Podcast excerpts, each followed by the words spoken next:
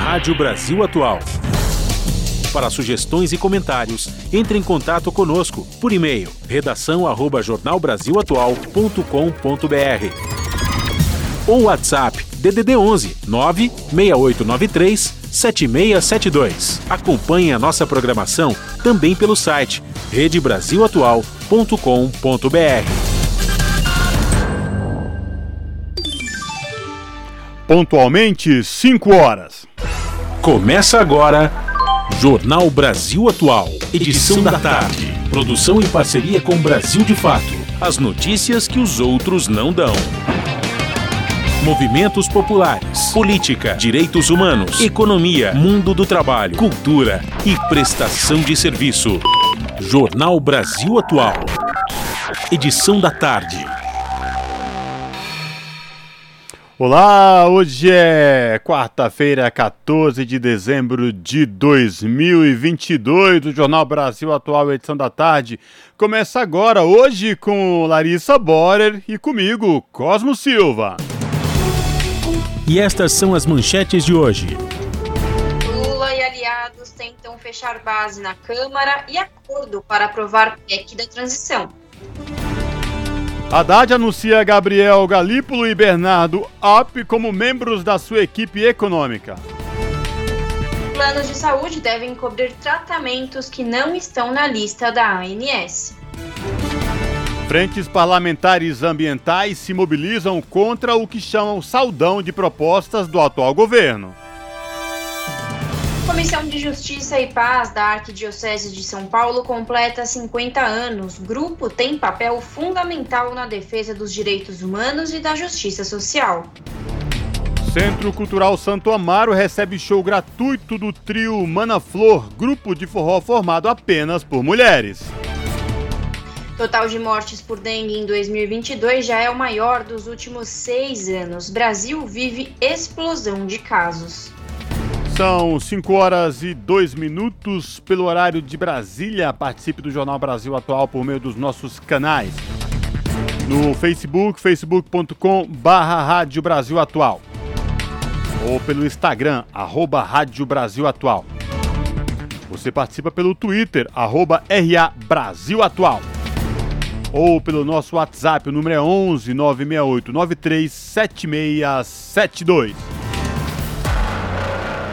Você está ouvindo? Jornal Brasil Atual, edição da tarde. Uma parceria com Brasil de Fato. Na Rádio Brasil Atual. Tempo e temperatura. A capital paulista tem sol entre nuvens nesta tarde de quarta-feira. Os termômetros estão marcando 21 graus neste momento. Não está prevista chuva para hoje. Para a noite e a madrugada, a previsão é de céu limpo e de temperatura entre 15 e 16 graus. As cidades do ABC também têm registro de sol entre nuvens nessa tarde. 19 graus na região agora. Não há previsão de chuva para hoje. A noite e a madrugada deverão ser de céu limpo e temperatura entre 15 e 14 graus. Em Mogi das Cruzes, a tarde desta quarta-feira também é de sol entre nuvens. Agora, 19 graus. Não há previsão de chuva para hoje. Durante a noite, o céu vai ficar limpo, mas algumas nuvens vão chegar na cidade e região ao longo da madrugada. A temperatura poderá chegar aos 14 graus no período. E a cidade de Sorocaba, no interior, tem tarde de sol. A temperatura está em 24 graus agora, sem previsão de chuva para a região. A noite e a madrugada serão de céu limpo, com temperatura na faixa dos 16 graus. Daqui a pouco eu volto com a previsão do tempo para amanhã. Na Rádio Brasil Atual, está na hora de dar o serviço. São 5 horas e 4 minutos. Vamos saber a situação do trânsito na cidade de São Paulo. E a notícia não é nada boa. A CT, que é a Companhia de Engenharia de Tráfego aqui da capital, informa que neste momento são 72 quilômetros de lentidão em toda a cidade. As regiões que apresentam maiores índices são Oeste, com 30 quilômetros, e Sul com 23 quilômetros, respectivamente, de lentidão. trânsito aqui na Avenida Paulista, por enquanto, tranquilo. Tanto quem vai no sentido da Consolação, como quem vai no sentido do Paraíso. E lembrando que hoje, por conta do rodízio municipal, não podem circular no centro expandido veículos com placas finais 5 e 6. Situação de normalidade tranquilidade para quem pega o metrô nesta tarde de quarta-feira. O metrô informa que todas as linhas operam em situação de tranquilidade para os passageiros e esta mesma situação se repete nos trens da CPTM, que é a Companhia Paulista de Trens Metropolitanos, que atende aí a capital e grande São Paulo, incluindo o ABC Paulista. Todas as linhas operam em situação de tranquilidade. Tranquilidade também para quem pretende pegar as estradas rumo à Baixada Santista, rodovia Anchieta e imigrantes saindo da capital. A Ecovias, concessionária que administra o sistema Anchieta Imigrantes, informa que tanto para descer para a Baixada Santista pela rodovia Anchieta ou rodovia dos Imigrantes, como quem vem da Baixada rumo ao, à capital e ao ABC Paulista, as duas rodovias, situação de tranquilidade, inclusive com boa visibilidade no trecho de serra. Salve rapaziada, nós somos o grupo Casuarina. A gente tá aqui na Rádio Brasil Atual, 98,9 FM. Aqui rola as notícias que as outras não dão e as músicas que as outras não tocam. Participe da programação pelo WhatsApp 96893 7672. Valeu!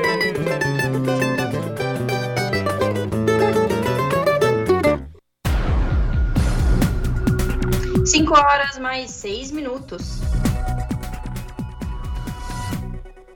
O relator da PEC da transição, deputado Elmar Nascimento, do União da Bahia, afirmou no início da noite de ontem que o texto deverá ser votado a partir desta quinta-feira e a tramitação pode se prolongar até a semana que vem se o texto aprovado no Senado for modificado pelos deputados, precisará voltar à análise dos senadores e depois retornar para nova votação na Câmara. A PEC garante verbas de 168 bilhões de reais para a nova gestão governar. Segundo o relator, o melhor é votar o texto aprovado no Senado, mas ele faz uma ressalva, abre aspas. Às vezes, o ótimo é inimigo do bom, fecha aspas. O que está em jogo não é apenas a aprovação da PEC da transição. As negociações dizem respeito também à construção da base de Lula na Câmara dos Deputados e, não menos importante, a nomeação de ministros. Para ser aprovada, a PEC precisa de 308 votos dos deputados, dos 513 do plenário. A PEC da transição dá margem de 145 bilhões de reais fora do teto de gastos para o novo governo Lula poder implementar seu plano de governo. O pagamento do Bolsa Família depende disso, assim como o aumento real do salário mínimo, que tem grande impacto. A PEC autoriza ainda mais 23 bilhões de reais em investimentos. Jornal Brasil Atual, edição da tarde, são 5 horas e 7 minutos. E em entrevista no início da noite de ontem, o ministro da Fazenda, nomeado por Luiz Inácio Lula da Silva, Fernando Haddad, afirmou que uma das ideias condutoras de sua gestão na economia será compatibilizar responsabilidade fiscal com responsabilidade social. Haddad mencionou a Lei de Responsabilidade Fiscal como um parâmetro que foi respeitado por vários governos ao longo dos anos em que está em vigor até hoje, porque é exequível.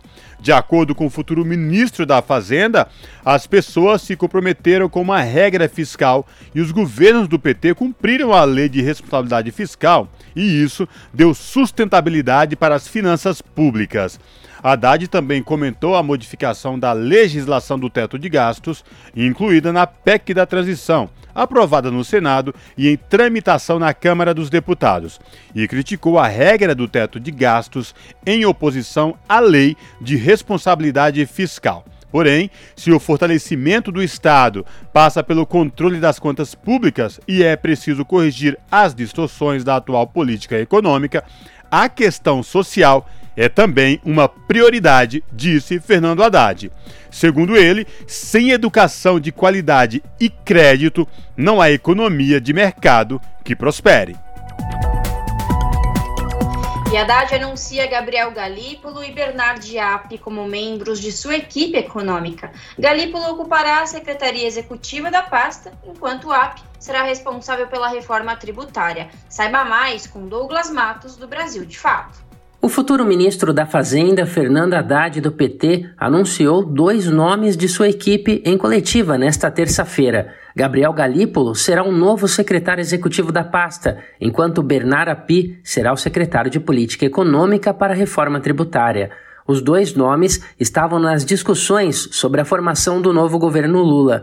A equipe do governo eleito esperava uma boa recepção do mercado financeiro aos nomes, especialmente de Galípolo, que presidiu o Banco Fator de 2017 a 2021 e trabalhou na formatação das vendas da CESP, a Companhia Energética do Estado de São Paulo, e a SEDAI, a Companhia de Águas e Esgotos do Rio. Professor da Universidade Federal do Rio de Janeiro, a UFRJ, e pesquisador do Centro Brasileiro de Relações Internacionais, ele tem sido um dos conselheiros do presidente eleito na questão mercado financeiro. Bernard Api, por sua vez, será encarregado de tocar a reforma tributária, que tem sido apontada como prioridade pelo próximo ministro da Fazenda. Diretor do Centro de Cidadania Fiscal e ex-secretário de Política Econômica do Ministério da Fazenda na gestão anterior de Lula, o economista é considerado um dos maiores especialistas em tributação do país.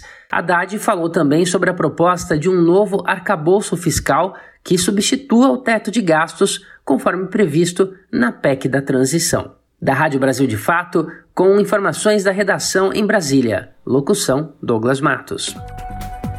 Jornal Brasil Atual, edição da tarde, são 5 horas e 11 minutos. Aliados do presidente eleito Luiz Inácio Lula da Silva estão convencidos de que empresários bolsonaristas financiaram os atos de vandalismo que colocaram terror em Brasília na noite de segunda-feira. De acordo com informações da colunista Vera Rosa do jornal Estado de São Paulo, interlocutores do futuro governo federal avaliam que alguns deles são os mesmos investigados no inquérito das milícias digitais, conduzido pelo ministro do Supremo Tribunal Federal, Alexandre de Moraes. A sindicância investiga indícios de atuação de um grupo organizado para atentar contra a democracia e o Estado democrático de direito. Dessa vez, a organização empresarial estaria por trás dos criminosos que incendiaram ônibus e carros, formaram barricadas na capital federal, espalhando botijões de gás pelas ruas, além de tentarem invadir o prédio da Polícia Federal e ameaçar a segurança dos cidadãos da zona central de Brasília. O presidente eleito também acusou Bolsonaro na quarta de estar por trás das ações de vandalismo que não foram coibidas com rigor pela Polícia do Distrito Federal. 5 horas mais 12 minutos. Senadores repudiam vandalismo que ocorreu na noite da última segunda-feira em Brasília. Também pedem que os responsáveis sejam responsabilizados. Acompanhe com a repórter Bianca Mingotti. Carros e ônibus pegando fogo, transporte público sem funcionar. Esse foi o cenário causado na área central de Brasília por um grupo de apoiadores do atual presidente da República, Jair Bolsonaro, na noite da última segunda-feira. Eles tentaram invadir a sede da Polícia Federal em Brasília após a prisão de um líder indígena, José Acácio Sererê Chavante, apoiador do presidente Bolsonaro. Assim que os primeiros vídeos começaram a circular pelas redes sociais, senadores publicaram em seus perfis notas de repúdio aos atos de vandalismo. O presidente do Senado, Rodrigo Pacheco, condenou a situação e pediu apoio das forças públicas para controlar os atos. Já a senadora Simone Tebet, do MDB de Mato Grosso do Sul, destacou que os vândalos têm que ser punidos e chamou a atenção para que o Senado tome providências. Essa violência, essa depredação, esse vandalismo que nós nunca vimos e imaginávamos ver né, no, no, no centro do poder do Brasil, não vão intimidar a democracia brasileira. Os, os criminosos precisam ser punidos por este caos que provocaram na segunda-feira nós temos que tomar providências nesta casa e não apenas convocando as autoridades civis, mas também podendo ter um diálogo com as Forças Armadas. Já o senador Fabiano Contarato, do PT do Espírito Santo, chamou o caso de ataque terrorista e pediu que os responsáveis sejam identificados e responsabilizados. Contarato também criticou a omissão das autoridades e disse que isso pode ser caracterizado como crime de prevaricação. Nós presenciamos um verdadeiro ataque terrorista às instituições, à democracia, e nós estamos presenciando o que é mais preocupante é a omissão das autoridades, a omissão do ministro da Justiça.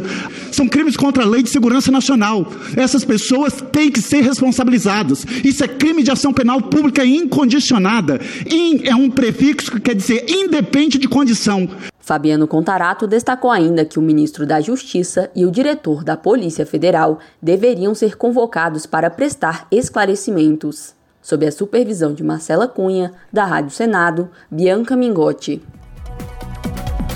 Jornal Brasil Atual, edição da tarde, são 5 horas e 14 minutos. No Jornal da Manhã de hoje, aqui na Rádio Brasil Atual, o jornalista Rafael Garcia e a jornalista Larissa Bora entrevistaram o professor Cláudio Couto, que é cientista político, e ele trouxe um panorama do cenário político e expectativas para o governo eleito de Luiz Inácio Lula da Silva, que começa agora em 1 de janeiro. Vamos acompanhar. E no Jornal Brasil Atual nós vamos conversar agora com o cientista político Cláudio Gonçalves Couto, que é coordenador do mestrado profissional em gestão e políticas públicas da Fundação Getúlio Vargas. Seja bem-vindo mais uma vez ao Jornal Brasil Atual, tudo bem? Obrigado pelo convite. Só, só uma pequena correção, eu já não estou mais na coordenação. Fui sucedido ali pelo meu colega, professor Marco Antônio Carvalho Teixeira. Então, anotado, ex-coordenador do mestrado. Anotado e registrado. Obrigado, Couto, pela tua participação. A gente vai falar sobre o cenário político aqui no Brasil, depois da diplomação de Lula e Alckmin.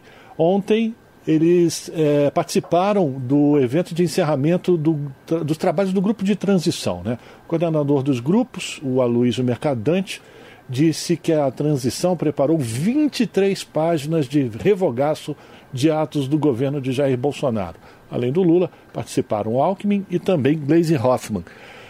Nesse cenário, é, Couto, como é que você avalia uh, o encaminhamento da formação do governo do presidente Lula, né, dos ministérios, a, a possibilidade de fazer esse revogaço com, a, com essas principais, é, enfim, é, determinações do governo Bolsonaro, de retrocessos que estavam colocados pelo governo Bolsonaro. Como é que você avalia também é, o primeiro, enfim, o primeiro flash de, de atitudes de confronto que aconteceu em Brasília também é, envolvendo os bolsonaristas. Como é que você vê esse clima, esse caldo, da, faltando pouco mais de 15 dias para a posse do Lula. Como é que você está avaliando esse cenário? Bem, vamos por partes aí, é bastante coisa. É verdade. Pensando na primeira questão, né, a questão do, dos novos ministros. Acho que o primeiro pacote de ministros saiu, estou pensando no que foi divulgado na sexta-feira da semana passada, estava muito dentro do que se previa, do que vinha sendo especulado. Né? Os nomes são todos exatamente aqueles de que se falava antes, né? são nomes aí do que a gente poderia chamar de um certo núcleo político estratégico do governo, a gente está falando da Casa Civil, que organiza a máquina, estamos falando do Ministério da Defesa, que estabelece a relação com os militares, e essa é uma frente muito delicada, porque a gente está saindo de um governo militar, né? não é em época de ditadura, mas é um governo que, pela quantidade de militares que ocuparam cargos na esplanada, pela quantidade de militares que eh, tiveram, inclusive, cargos não só de natureza burocrática, e mesmo nesse caso há um problema, porque é muito cargo de natureza burocrática que é cargo de natureza civil, né? E está sendo ocupado por militares em grande maioria. Você tem também um número muito grande de ministros militares. Então, é um governo militar, e aí sair de um governo militar para um governo civil e ter que desmilitarizar a máquina requer muito trato, porque a gente sabe do histórico que existe da relação das Forças Armadas com a política no Brasil, que não é dos melhores. E aí, a escolha de um ministro mais próximo dos militares do ponto de vista político e ideológico, consegue dialogar com eles, que inclusive foi bem aceito, evita muito atrito nessa área. Então, por isso que eu estou falando que a defesa é um cargo politicamente estratégico nesse momento. Fazenda, evidentemente, que é o coração do governo no que se refere aos recursos, né? Então, tivemos aí esse primeiro núcleo bem definido ou gente muito próxima do próprio presidente Lula, estou pensando aqui no caso do Fernando Haddad, estou pensando né, no governador da Bahia, mas também gente que nem é tão próxima partidariamente, mas com quem ele consegue estabelecer um diálogo, caso do Zé Múcio na defesa. Agora, falta, digamos, falar mais agora de ministérios ponta e de um ministério meio ainda importante, que é o Ministério do Planejamento. E aí é que eu entendo que vai ter muito espaço para abrigar eh, aliados do governo, aliados do próprio Partido dos Trabalhadores, do presidente Lula, que o apoiaram na campanha, seja no primeiro, seja no segundo turno. E nesse caso, entendo que a grande incógnita recai sobre o papel que vai caber à senadora Simone Tebet, né, que teve, inegavelmente, um papel muito importante no segundo turno da campanha. Isso até foi mencionado pelo Lula numa declaração ontem.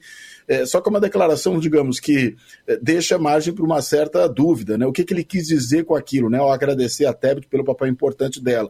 É, quis, quis, dar um tchau do tipo: olha, é, foi muito bom estar com você nesse momento, mas agora seguimos separados? Ou foi, na realidade, um reconhecimento no sentido de abrigá-la no governo? Eu acho que ficou uma ambiguidade.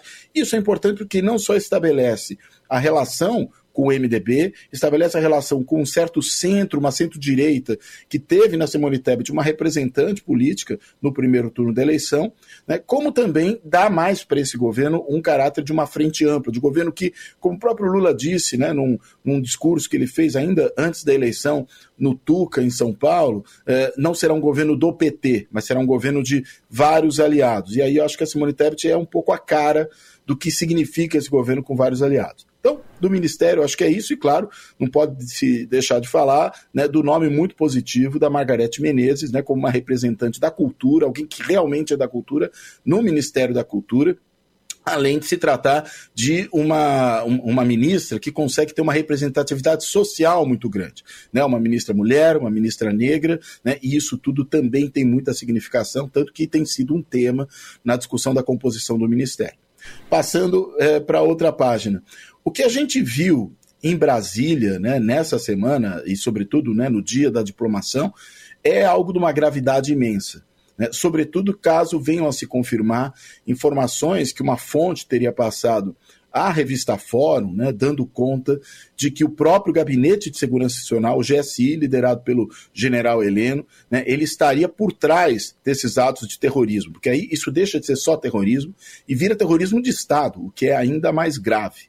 Né? Então, é muito sério. A gente viu uma grande complacência por parte das forças de segurança do Distrito Federal, só depois de muito tempo do quebra-quebra, do vandalismo, do terrorismo, do terror, do terror sendo tocado ali, é que resolveu agir. Né? Tinha gente querendo jogar ônibus de cima de viaduto. Né, tacando fogo em ônibus com gente dentro, com motorista dentro, apedrejando ônibus com passageiro.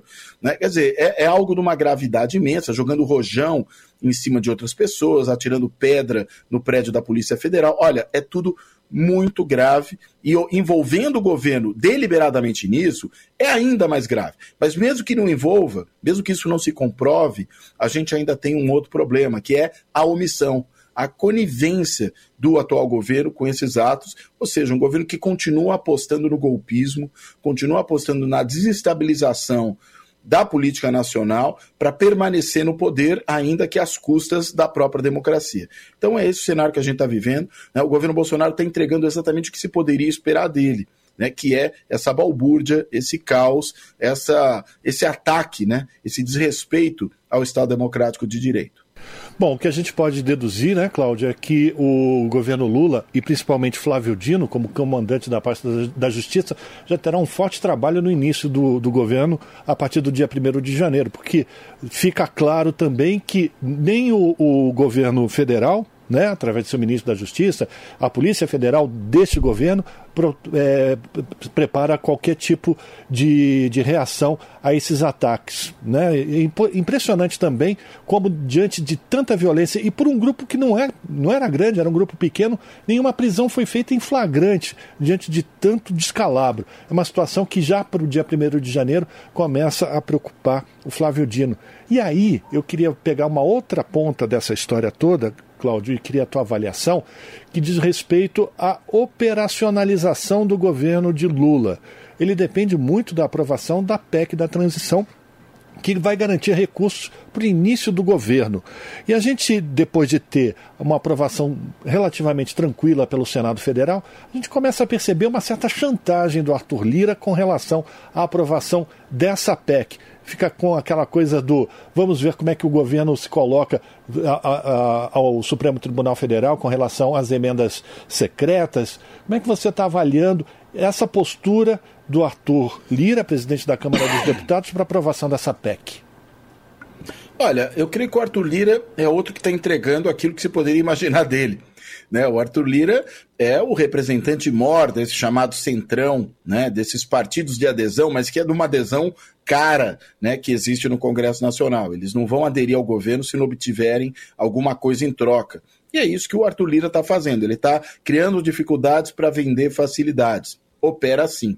É claro que poderia, em tese, haver algum tipo de divergência, mas a gente sabe que essas divergências estão sendo muito mais criadas para poder extrair algo do governo que vai assumir em 1 de janeiro, né, de obter algum tipo de ganho aí, uh, e claro, né, aí sim entregar aquilo que o país precisa. Né? O, na realidade é uma chantagem que não significa só uma chantagem em relação ao governo, significa uma chantagem em relação ao próprio país. A gente sabe qual é a situação muito difícil a que o governo chega nesse final de mandato. Veja que está faltando dinheiro para o cumprimento de gastos básicos do governo. Né, pagamento de bolsa, pagamento de salário de médico residente, distribuição de água em caminhões-pipa no semiárido nordestino. Você não tem dinheiro para essas coisas mais elementares. Ou seja, o gênio das finanças, o Paulo Guedes, é tão genial que não consegue sequer entregar ao governo no último mês com dinheiro para pagar as suas responsabilidades, para cumprir com as suas responsabilidades. Então é evidente que nesse cenário ter aí uma PEC transição aprovada é uma necessidade não só do governo, uma necessidade do país. Não dá para começar o próximo ano sem ter essa questão equacionada. Mas o que a gente vê é o Arthur Lira e boa parte do Centrão se comportando como aquilo que sempre foram, né? como, eh, em boa medida, eh, expropriadores dos recursos públicos em proveito próprio, às expensas dos próprios interesses nacionais. Então, Nada de muito surpreendente, é claro que alguma negociação vai ter que ser feita, acho difícil que essa PEC avance sem algum tipo de concessão. Né? Afinal de contas, estamos falando de gente que joga esse jogo há muito tempo, sabe como jogá-lo, e no caso do Arthur Lira, tem jogado esse jogo de uma forma um tanto quanto particular, né? Por quê? Porque se nós tínhamos, por exemplo, na época do Eduardo Cunha, um presidente da Câmara que andava com o regimento embaixo do braço para criar uma série de problemas para o governo, para poder amealhar aí apoio político dentro da, pra, da própria casa, para poder ter poder, a gente tem agora um presidente da Câmara que consegue, na realidade, pisotear o regimento. Ele sequer segue o regimento de forma literal, ele vai interpretando no vai da valsa, de acordo com as suas próprias conveniências. E aí, claro, torna tudo muito mais difícil, e não há nenhum instrumento que possa detê-lo, que tenha detido o Arthur Lira nisso. E para o governo que vai assumir, não é momento de comprar esse tipo de briga. Então, claro, o resultado deve ser algum tipo de concessão para evitar maiores problemas. A gente está conversando com Cláudio Gonçalves Couto, cientista político e ex-coordenador do mestrado profissional em gestão e políticas públicas da Fundação Getúlio Vargas. Para a gente terminar, Couto, vamos falar sobre. Você falou do Guedes, né? Da, da falta de, de competência do Guedes, inclusive para gerir as contas mais básicas. O governo federal deve entregar ministérios sem dinheiro para pagar a conta de luz. E uma das do, do, dos mantras do Paulo Guedes era privatizar. Vamos privatizar o trilhão, o trilhão, essas coisas todas. E ontem o Lula também anunciou a Luiz Mercadante como o presidente do BNDES e avisou não vai ter privatização. Como é que você avalia esse recado do Lula? Olha, não sei nem sequer se haveria muita coisa para privatizar nesse momento, né?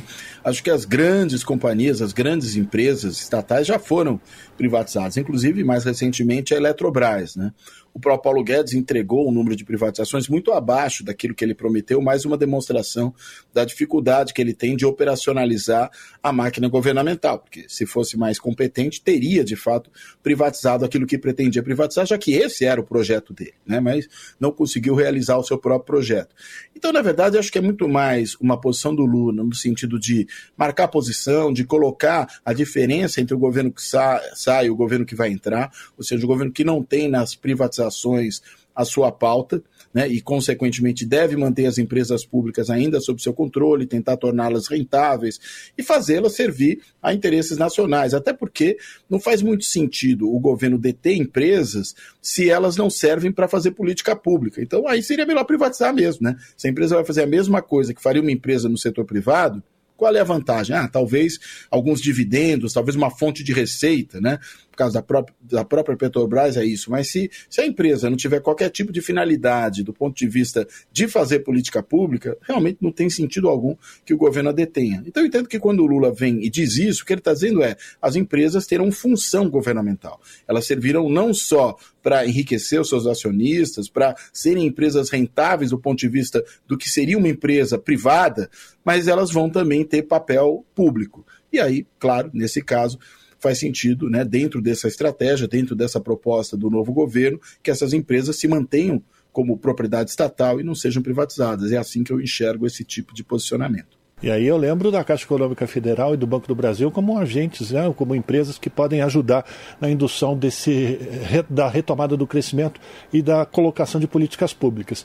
Para a gente é, terminar. E a própria Caixa, me permita. Pois não? É, é, ela, ela, é uma empresa, é uma empresa pública, né, uma empresa estatal, que tem um papel primordial na provisão de políticas sociais, né? Sim. Habitação, é, políticas de assistência social, de transferência de renda, próprio fundo de garantia por tempo de serviço, que é gerido pela Caixa, ou seja, a Caixa é uma empresa que atua muito diretamente aí. O Banco do Brasil tem uma larga tradição de financiamento à agricultura, enfim essas empresas têm cumprido aí certos papéis que não são só papéis que empresas privadas cumpririam, mas cumprem justamente por serem empresas públicas. Para a gente terminar, uma rápida avaliação tua sobre os nomes que deverão ser anunciados, Couto, com relação a, a ministérios que também têm forte impacto na formação de políticas públicas. Estou falando de educação, eu estou falando de saúde, por exemplo. Olha, eh, eu acho que na realidade a gente precisa ver quem vem por aí, né?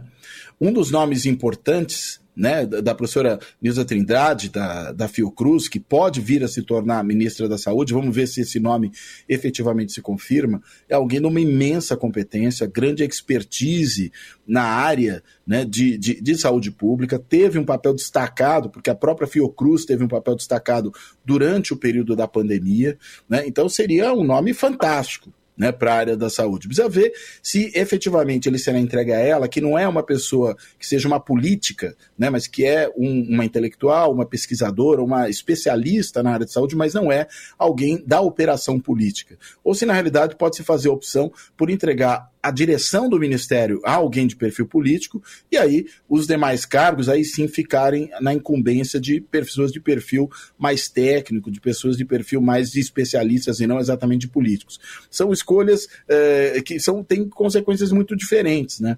Porque a técnica, claro, numa democracia não pode se sobrepor à política. A política utiliza a técnica. Agora, claro, né, que não quer dizer que em alguns casos ministérios não possam ter ministros com esse perfil. E evidentemente que isso também pesa do que, no que diz respeito à questão do tipo de negociação que você vai estabelecer com os parceiros da coalizão. Né? Porque o ministério entregue alguém que não pertence a qualquer partido ou que não representa um partido da coalizão, é um ministério a menos para você poder fazer a acomodação necessária para a construção da própria coalizão. Então são cálculos desse tipo que estão sendo feitos. Mas claro, né, o, o, nome, se não for do ministro, que seja dos outros, das outras pessoas que venham a compor o ministério, tem que ter, claro, afinidade com aquela área. No caso da educação, a gente tem um exemplo da mistura entre esses dois tipos de problema. Né? Nós temos é, uma discussão toda sobre se o ministério vai ficar é, com uma figura de proa do PT, né? Estamos pensando aqui, por exemplo, no governador, né, ex-governador é, do Ceará, né, que, que sai agora, que se elege é, senador. Agora me escapou o nome dele, me deu um branco aqui agora. Camilo. É, poxa. Camilo. Enfim, me fugiu. Camilo. O Camilo, Camilo Santana. Obrigado. Realmente, o final de ano a gente começa a memória a, a, a falhar. Né? Ou se vai né, para a governadora do Ceará, que é uma figura importante na área da política de educação, né? foi a grande responsável pela implementação e pela formulação daquela política de educação muito bem sucedida na cidade de Sobral, que acabou virando até um modelo, né? a gente fala num modelo Sobral de educação, né? que depois se expandiu para o estado inteiro, né? que ocupou a Secretaria de Educação na área, ou seja, é uma figura tida em quem atua na área de educação como uma pessoa é, tremendamente competente para tocar essa frente. Agora, hoje está num certo limbo partidário, né? Saiu do PDT por conta daquela confusão que o Ciro Gomes aprontou no PDT do Ceará, não ingressou em nenhum outro partido, né? Tem ali algumas restrições que me parecem profundamente equivocadas, né, ao nome dela por conta de associações que faz, de, de cooperação que estabelece com entidades é, do terceiro setor. No caso aí estou falando da Fundação Lema. Me parece que existe aí muito mais um tipo de patrulhamento ideológico, um certo preconceito do que propriamente uma avaliação concreta do que significa esse tipo de parceria, mas que no fim das contas, enfim, é uma figura que se eu vier ocupar o Ministério da Educação é de imensa competência, tanto que o próprio próprio Camilo Santana, né, a quem foi oferecido o Ministério da Educação, diz: olha, eu prefiro que não venha para mim, que vá para ela.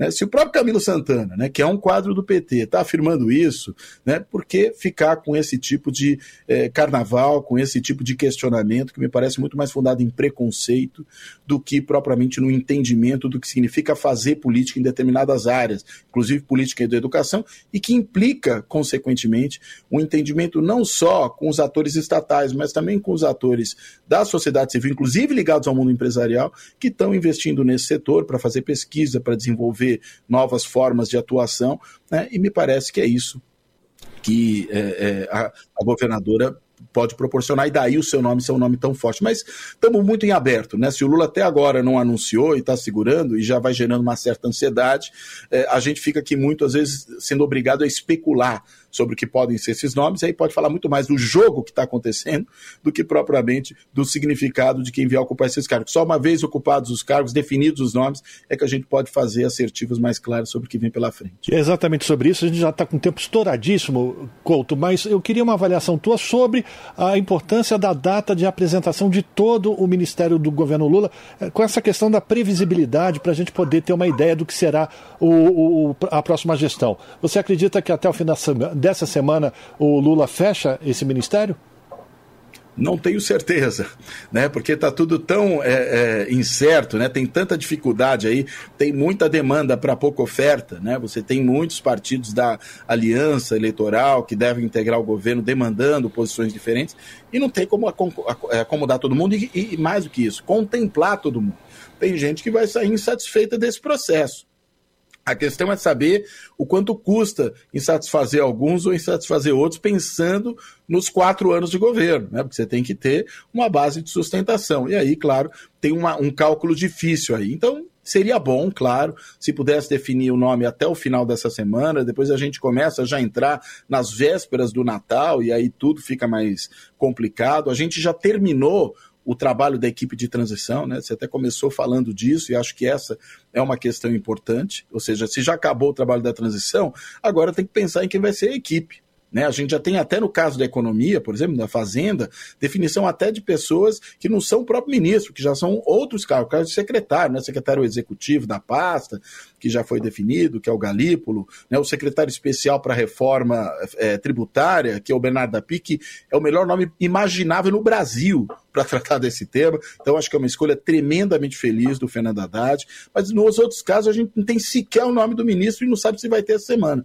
Seria bom definir isso logo, porque, inclusive, você dá a esses ministros indicados a possibilidade de já irem compondo as suas equipes, né? E pensando, inclusive, em como agir no revogaço, né? Você também falou, acabei não mencionando isso na resposta que te dei no, mais no começo, né? Tem muita medida do atual desgoverno que precisa ser revogada. A gente teve um governo de destruição nacional. O próximo governo será um governo de reconstrução nacional, portanto. E ter as equipes formadas é primordial para que esse processo de reconstrução comece. E a gente já está com o tempo estourado e esse já pode ser a pauta para o nosso próximo encontro, Cláudio. Muito obrigado pela tua participação. Conversamos aqui com Cláudio Gonçalves Couto, cientista político e ex-coordenador do mestrado profissional em gestão e políticas públicas da Fundação Getúlio Vargas.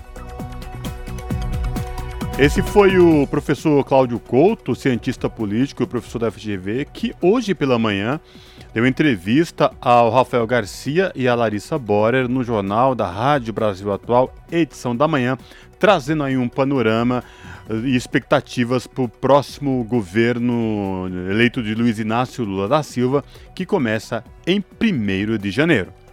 Esse é o Jornal Brasil Atual, edição da tarde. Uma parceria com Brasil de Fato. 5 horas mais 38 minutos. Margarete Menezes confirma que assumirá Ministério da Cultura. Presidente eleito agradece a cantora e afirma, abre aspas, vamos honrar o nosso compromisso de reconstruir e fortalecer o setor, fecha aspas. Mais detalhes com Talita Pires, do Brasil de Fato. As especulações dos últimos dias foram confirmadas. A cantora Margarete Menezes anunciou nesta terça-feira que será a nova ministra da Cultura. Ela aceitou o convite feito pelo presidente eleito Luiz Inácio Lula da Silva. Após conversar com Lula e confirmar que assumirá a pasta, a artista disse que ficou surpresa ao ser escolhida. Em rápida conversa com jornalistas em Brasília, ela falou sobre as expectativas em torno da nova missão. Eu recebo isso como uma missão mesmo, até porque assim não foi uma surpresa para mim também, o meu processo até entendendo o lugar dessa minha representação e entendendo também a necessidade da gente fazer uma força-tarefa para a gente levantar o Ministério da Cultura. Então, o presidente disse que é para ele é de uma importância muito grande e que ele está assim querendo fazer um Ministério da Cultura forte para atender aos anseios, né, do, do povo da cultura, do povo do Brasil.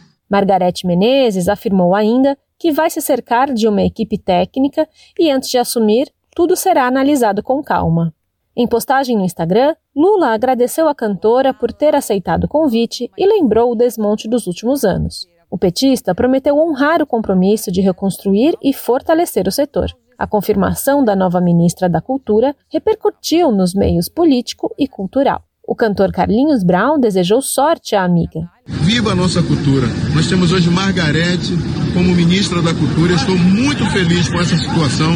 Maga, essa fonte continua dando as melhores músicas. Ela está aqui, simples, te esperando e com gratidão de que você chegou certo e chegará sempre em longínquas atitudes através do seu talento, da sua sensibilidade e da sua percepção. A deputada federal reeleita Benedita da Silva, do PT, também destacou a importância da escolha de uma mulher negra para o posto e ofereceu apoio no Congresso. Olha, muita força, muita garra. A gente está aí, tô lá no Congresso para segurar a barra, arrumar dinheiro, para arrumar dinheiro para o Ministério, entendeu? E você está acompanhada de gente muito legal. O Ministério da Cultura foi extinto pelo então presidente Michel Temer, do MDB, logo que ele assumiu o governo após o golpe contra a ex-presidenta petista Dilma Rousseff.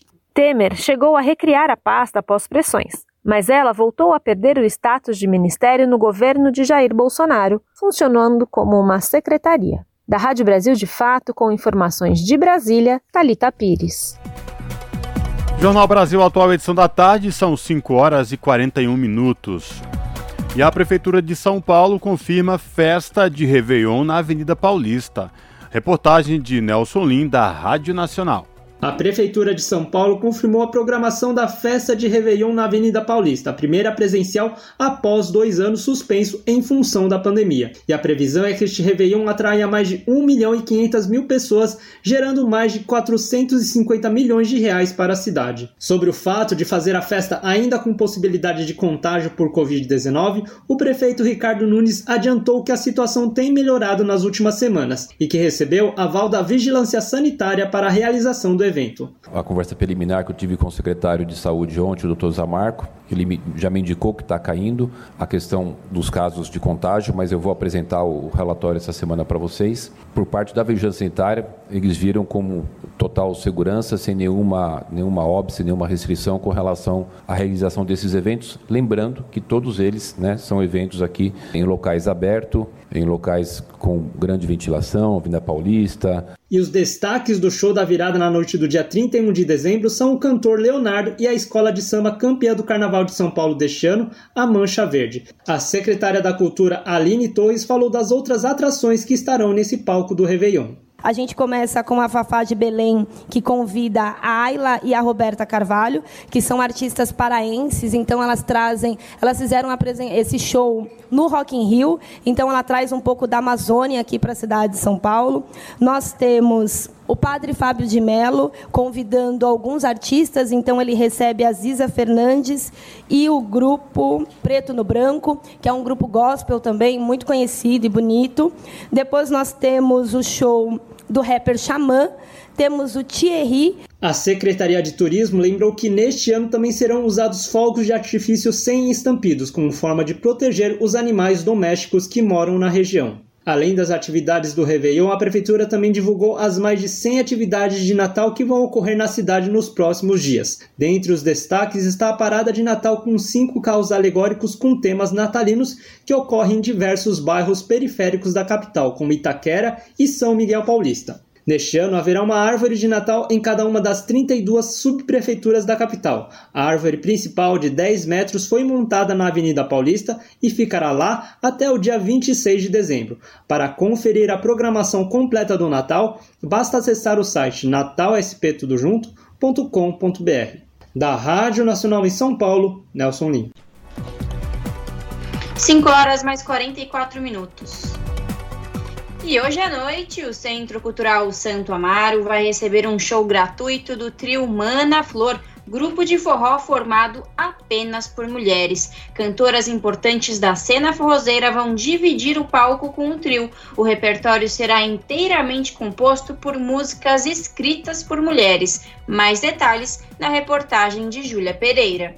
Nesta noite, um dos grupos femininos de maior destaque no forró vai realizar uma apresentação gratuita no Centro Cultural Santo Amaro. O trio Mana Flor vai levar à Zona Sul de São Paulo um repertório inteiro de músicas escritas por mulheres num show especial, com a participação de Bernadette França, Janaína Pereira e Luana Florentino. Integrado por Carolina Baiense, Simara Frois e Talita Delcolado, e também por instrumentistas mulheres o trio Manaflor está presente no cenário cultural forrozeiro da cidade de São Paulo há 14 anos, cumprindo um importante papel ao trazer maior representatividade feminina para a cena. A sanfoneira Simara Frois diz que a expectativa do trio para o show desta noite está alta. Estar tá no palco com muitas mulheres é uma, uma energia muito, muito calorosa, assim, que acontece quando a gente está junta. É uma coisa que eu não tenho nem muita palavra para falar, sabe? Quando é muita mulher junta, acontece uma coisa diferente, assim. Então a gente está com essa, essa expectativa muito alta, porque a gente está muito feliz e porque a gente está com pessoas que a gente admira no palco. Então não tem como a expectativa ser, ser baixa. É uma expectativa de muita felicidade, na verdade. O show do trio Mana Flor no Centro Cultural Santo Amaro encerra o ciclo do projeto Tem Mulher no Forró, idealizado pela própria Simara Frois. Segundo a sanfoneira, a iniciativa surgiu para dar visibilidade e fortalecer a presença feminina num espaço que, como tantos outros, tem os homens como maioria. Esse projeto surgiu muito disso, dessa vontade de, de falar sobre essa importância de ter mulheres no palco, de como isso, é, como a representatividade, ela importa e ela incentiva outras mulheres a ocuparem esses espaços de protagonismo. Os espaços, eles são ocupados, em sua grande maioria, pelos homens. Isso é estrutura da sociedade, é como as coisas aconteceram na nossa história. Mas não quer dizer que elas precisem continuar acontecendo da mesma forma, né? Então eu acho que é um, um trabalho mesmo no sentido de democratizar um pouco esses espaços, né? Para que mais mulheres possam ocupar. Eu acho que não só nós mulheres temos essa responsabilidade de abrir espaço para mais mulheres, mas os homens também. Né? Já que eles tiveram tanto tempo esse, esse espaço para eles, eles também podem fazer esse trabalho. Além do show, a programação do projeto Tem Mulher no Forró contou com outras atividades. No último domingo, foram realizadas quatro oficinas gratuitas focadas na capacitação técnica e artística para mulheres interessadas no aperfeiçoamento da arte forrozeira. Ontem, data que marca o Dia Nacional do Forró, O projeto realizou uma mesa redonda online, com a presença de nomes conceituados e atuantes na cena desse gênero musical. A data foi escolhida a dedo para ampliar o debate sobre o protagonismo das mulheres no forró quanto mais mulheres fazendo trabalho, isso, isso engrandece o nosso forró, isso engrandece a coletividade do trabalho mesmo. Mas eu acho que tem uma importância individual também. Isso é muito importante quando você se vê representada no palco, sabe? Quando você olha e fala, poxa, se ela tá lá, eu também posso. Eu acho que isso é muito muito inspirador, muito empoderador, sabe? Isso é, a representatividade ela importa nesse sentido individual, assim, para é, fazer outras mulheres acreditarem de que esse espaço é para elas também para mim, é muito importante é, chamar o público para essa responsabilidade de transformação da realidade, sabe? Porque todo o trabalho que a gente faz, a gente que é artista, acaba sendo para gente, mas para o público também, sobretudo para o público, né? Quando a gente está trazendo um trabalho que se preocupa com isso, é para também chamar o público para se preocupar. A realidade ela não é igual para homens e mulheres. E acho que cada um pode ter um papel pequeno e muito importante, sabe? Na transformação dessa realidade. O show do trio Mana Flor e convidadas acontece nesta quarta-feira, dia 14 de dezembro, às 8 horas da noite, no Teatro Leopoldo Frois do Centro Cultural Santo Amaro, localizado na Avenida João Dias, número 822, São Paulo. A entrada é gratuita, limitada a 111 lugares. Júlia Pereira, Rádio Brasil Atual e TVT. Você está ouvindo?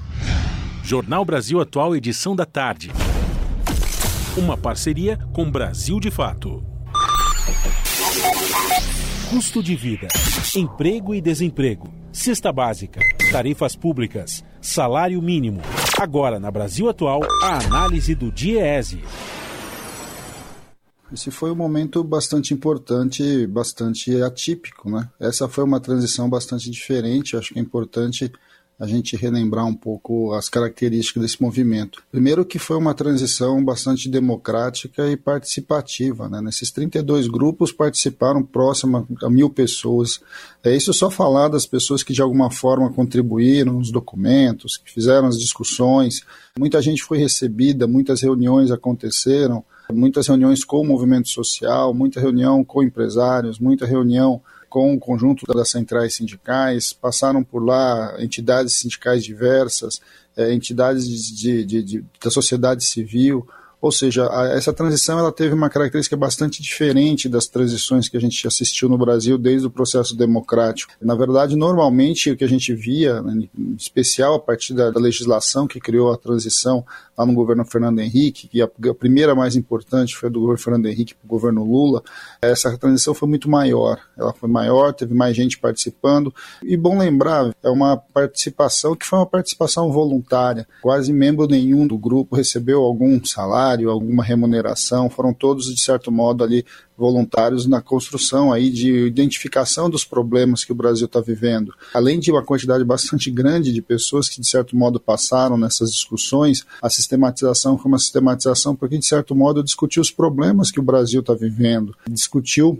as questões que estavam colocadas ali com dificuldades e que o governo vai enfrentar ali a partir do 1 de janeiro. A ideia de fazer um mapeamento do que estava acontecendo, que passa pelo mapeamento orçamentário, as dificuldades de recursos, as dificuldades do ponto de vista legislativo, né, ou seja, quais são os projetos de lei que estão caminhando dentro do Congresso Nacional, toda a discussão né, e todo o mapeamento em relação às políticas públicas que estão de pé e as políticas públicas que foram desmontadas, e isso foi uma infinidade de política pública que a gente viu sendo destruído, como é que está a estrutura do Estado brasileiro hoje, um Estado que foi enxugado, um Estado que foi desmontado, tudo isso fez parte dessa discussão da, da, da, transição. Né? E também, aí sim, muito calcado na conversa com o conjunto da sociedade, é, a elaboração de sugestões, de recomendações, em especial para os primeiros dias do governo, né? os primeiros 100 dias do governo. Uma vez porque, de alguma forma, é, o governo que chega, ele já chega com um projeto, né? ele um projeto que, que ganhou, que foi vitorioso nas eleições, mas que precisa ali do detalhamento a partir do mundo real, a partir de fato do que está acontecendo com o Estado. Então eu diria que essa transição ela teve características bastante sugêneres, né?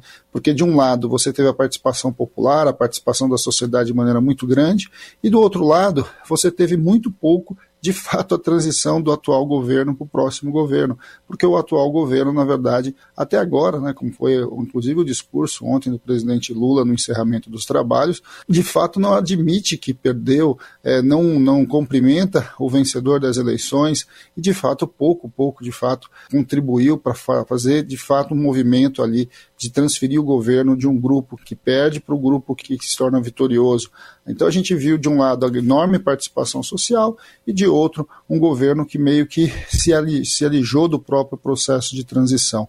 Não quer dizer que o Estado brasileiro não participou desse processo, porque os funcionários públicos, aqueles que de fato são de carreira, aqueles que seguraram o Estado brasileiro ao longo do governo Bolsonaro e que vão continuar certamente no, no governo Lula, eles estiveram em todo o processo. Mas a estrutura mesmo política do governo Bolsonaro, de certo momento, ficou de fora. Então, resumo é uma transição grande, uma transição popular, é, com participação social bastante importante, por um lado, e de outro, um governo que, no final das contas, meio que se recusou ali a lidar com essa questão da transição. Quando a gente vai aqui olhar a questão do mundo do trabalho, a, a grande discussão é a questão do próprio Ministério do Trabalho. Vamos lembrar que quando o Bolsonaro assume, uma das coisas que ele faz é extinguir o Ministério do Trabalho. O Ministério do Trabalho é um dos mais antigos da República Brasileira e ele foi extinto ao longo do governo.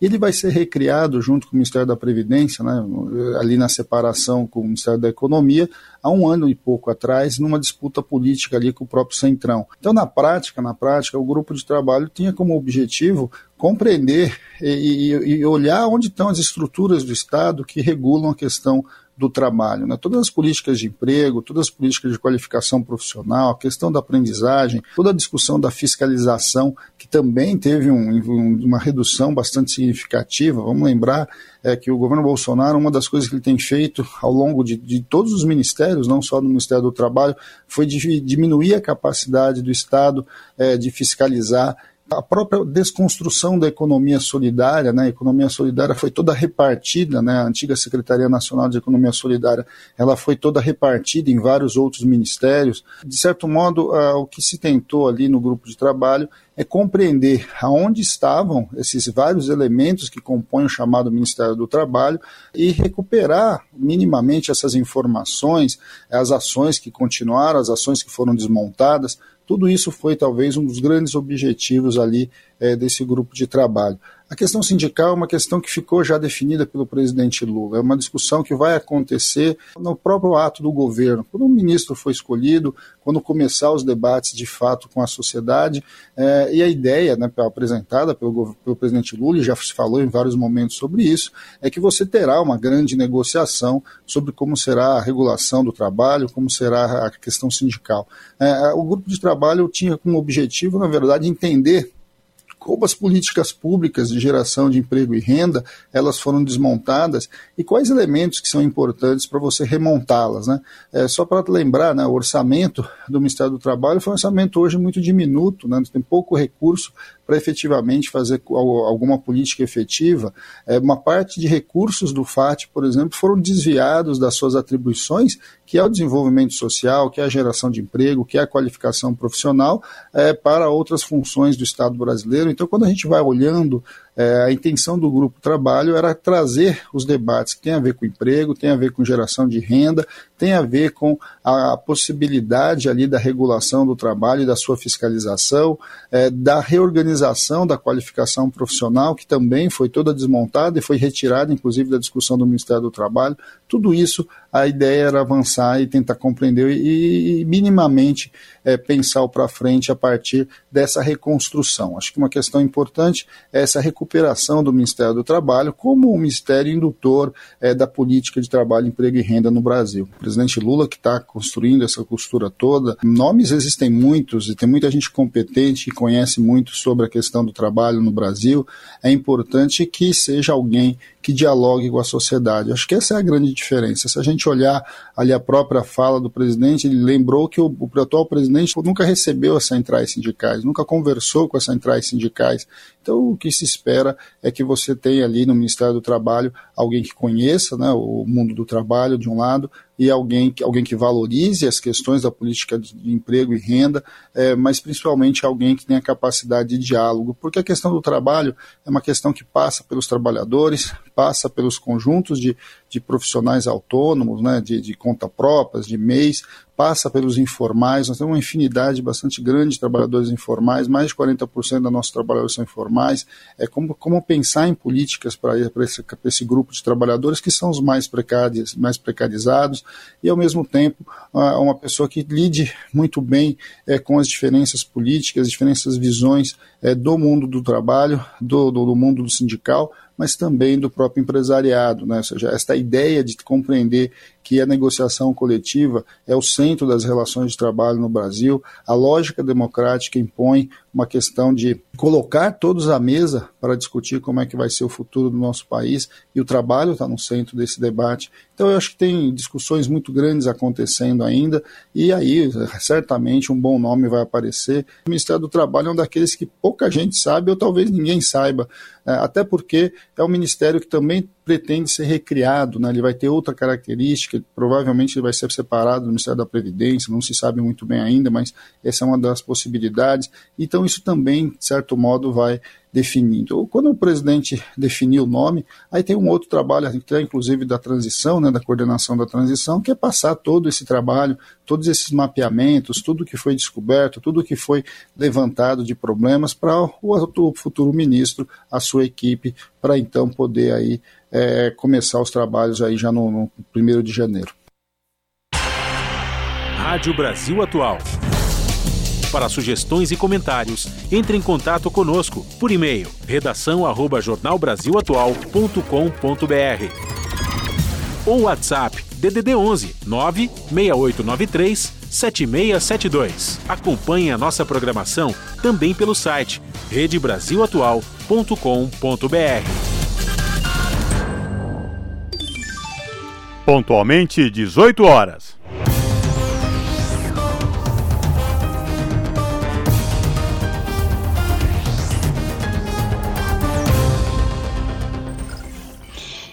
E chegou o momento de fazer conexão com a redação do seu jornal, para saber quais são os destaques da edição desta quarta-feira, que começa logo mais às 19 horas na TVT, canal digital 44.1, ou pelo canal do YouTube, youtube.com.br, com ela, a apresentadora Ana Flávia Quitério. Boa noite, Ana. Quais os destaques que você traz hoje? Olá, Lares e Cosmo, uma excelente noite de quarta-feira a vocês e a todos os ouvintes da Rádio Brasil Atual. E vamos aos destaques da edição de hoje aqui do seu jornal que está cheio de informações. Começando que em busca de melhores condições de trabalho, proteção social e também previdência, Motoristas de aplicativos, entregadores e entregadoras estão começando a se organizar em sindicatos e associações a fim de ter entidades representativas que lutem pelos direitos da categoria. Outro assunto também que começou agora há pouco, um debate online realizado pela Contraficute, a Confederação Nacional dos Trabalhadores do Ramo Financeiro, e pela FENAI, que é a Federação Nacional das Associações do Pessoal da Caixa, que é para discutir a situação dos bancos públicos e as perspectivas para o próximo governo. Né? Os bancos públicos deverão ser fundamentais para a retomada do desenvolvimento econômico e social já a partir de janeiro do ano que vem, após o desmonte promovido por anos né, pelo governo Bolsonaro. Vamos falar também se os recursos, no, vai um alerta, né? Se os recursos no orçamento não forem destinados para o transporte, a crise no setor vai aumentar e os preços de tarifas de ônibus, trens e metrôs podem ó, subir. O alerta foi feito à equipe de transição do governo Lula por organizações e movimentos sociais que tratam da mobilidade, entre elas o IDEC e o INESC.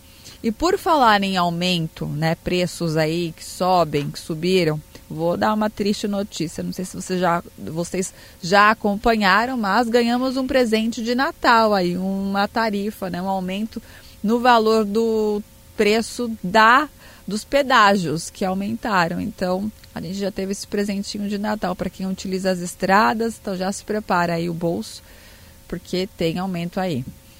E para encerrar os destaques de hoje, o Tribunal de Contas da União abriu um processo para fiscalizar o controle de armas e munições pelo Exército, isso entre 2019 e 2022. O relatório do TCU ele aponta que a facilitação da compra de armas no governo Bolsonaro acabou beneficiando também o crime organizado, que já era, já era esperado, né?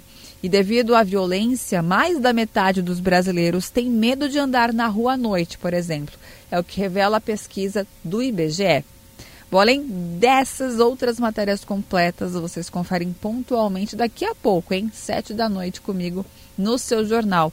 Um bom programa, Lares e Cosmo. Beijão grande para todo mundo. Eu aguardo vocês, hein? Até lá. Jornal Brasil Atual. Edição da tarde. Uma parceria com Brasil de Fato.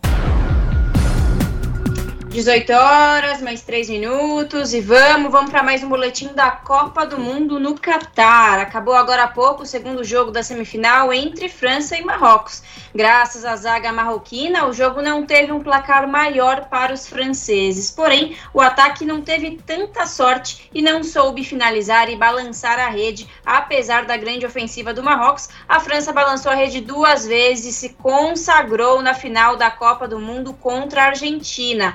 No sábado, o jogo é entre Croácia e Marrocos pela disputa de terceiro e quarto lugar. E no domingo, ao meio-dia, a grande final da Copa do Mundo entre Argentina e França. Ambas as seleções buscam o tricampeonato.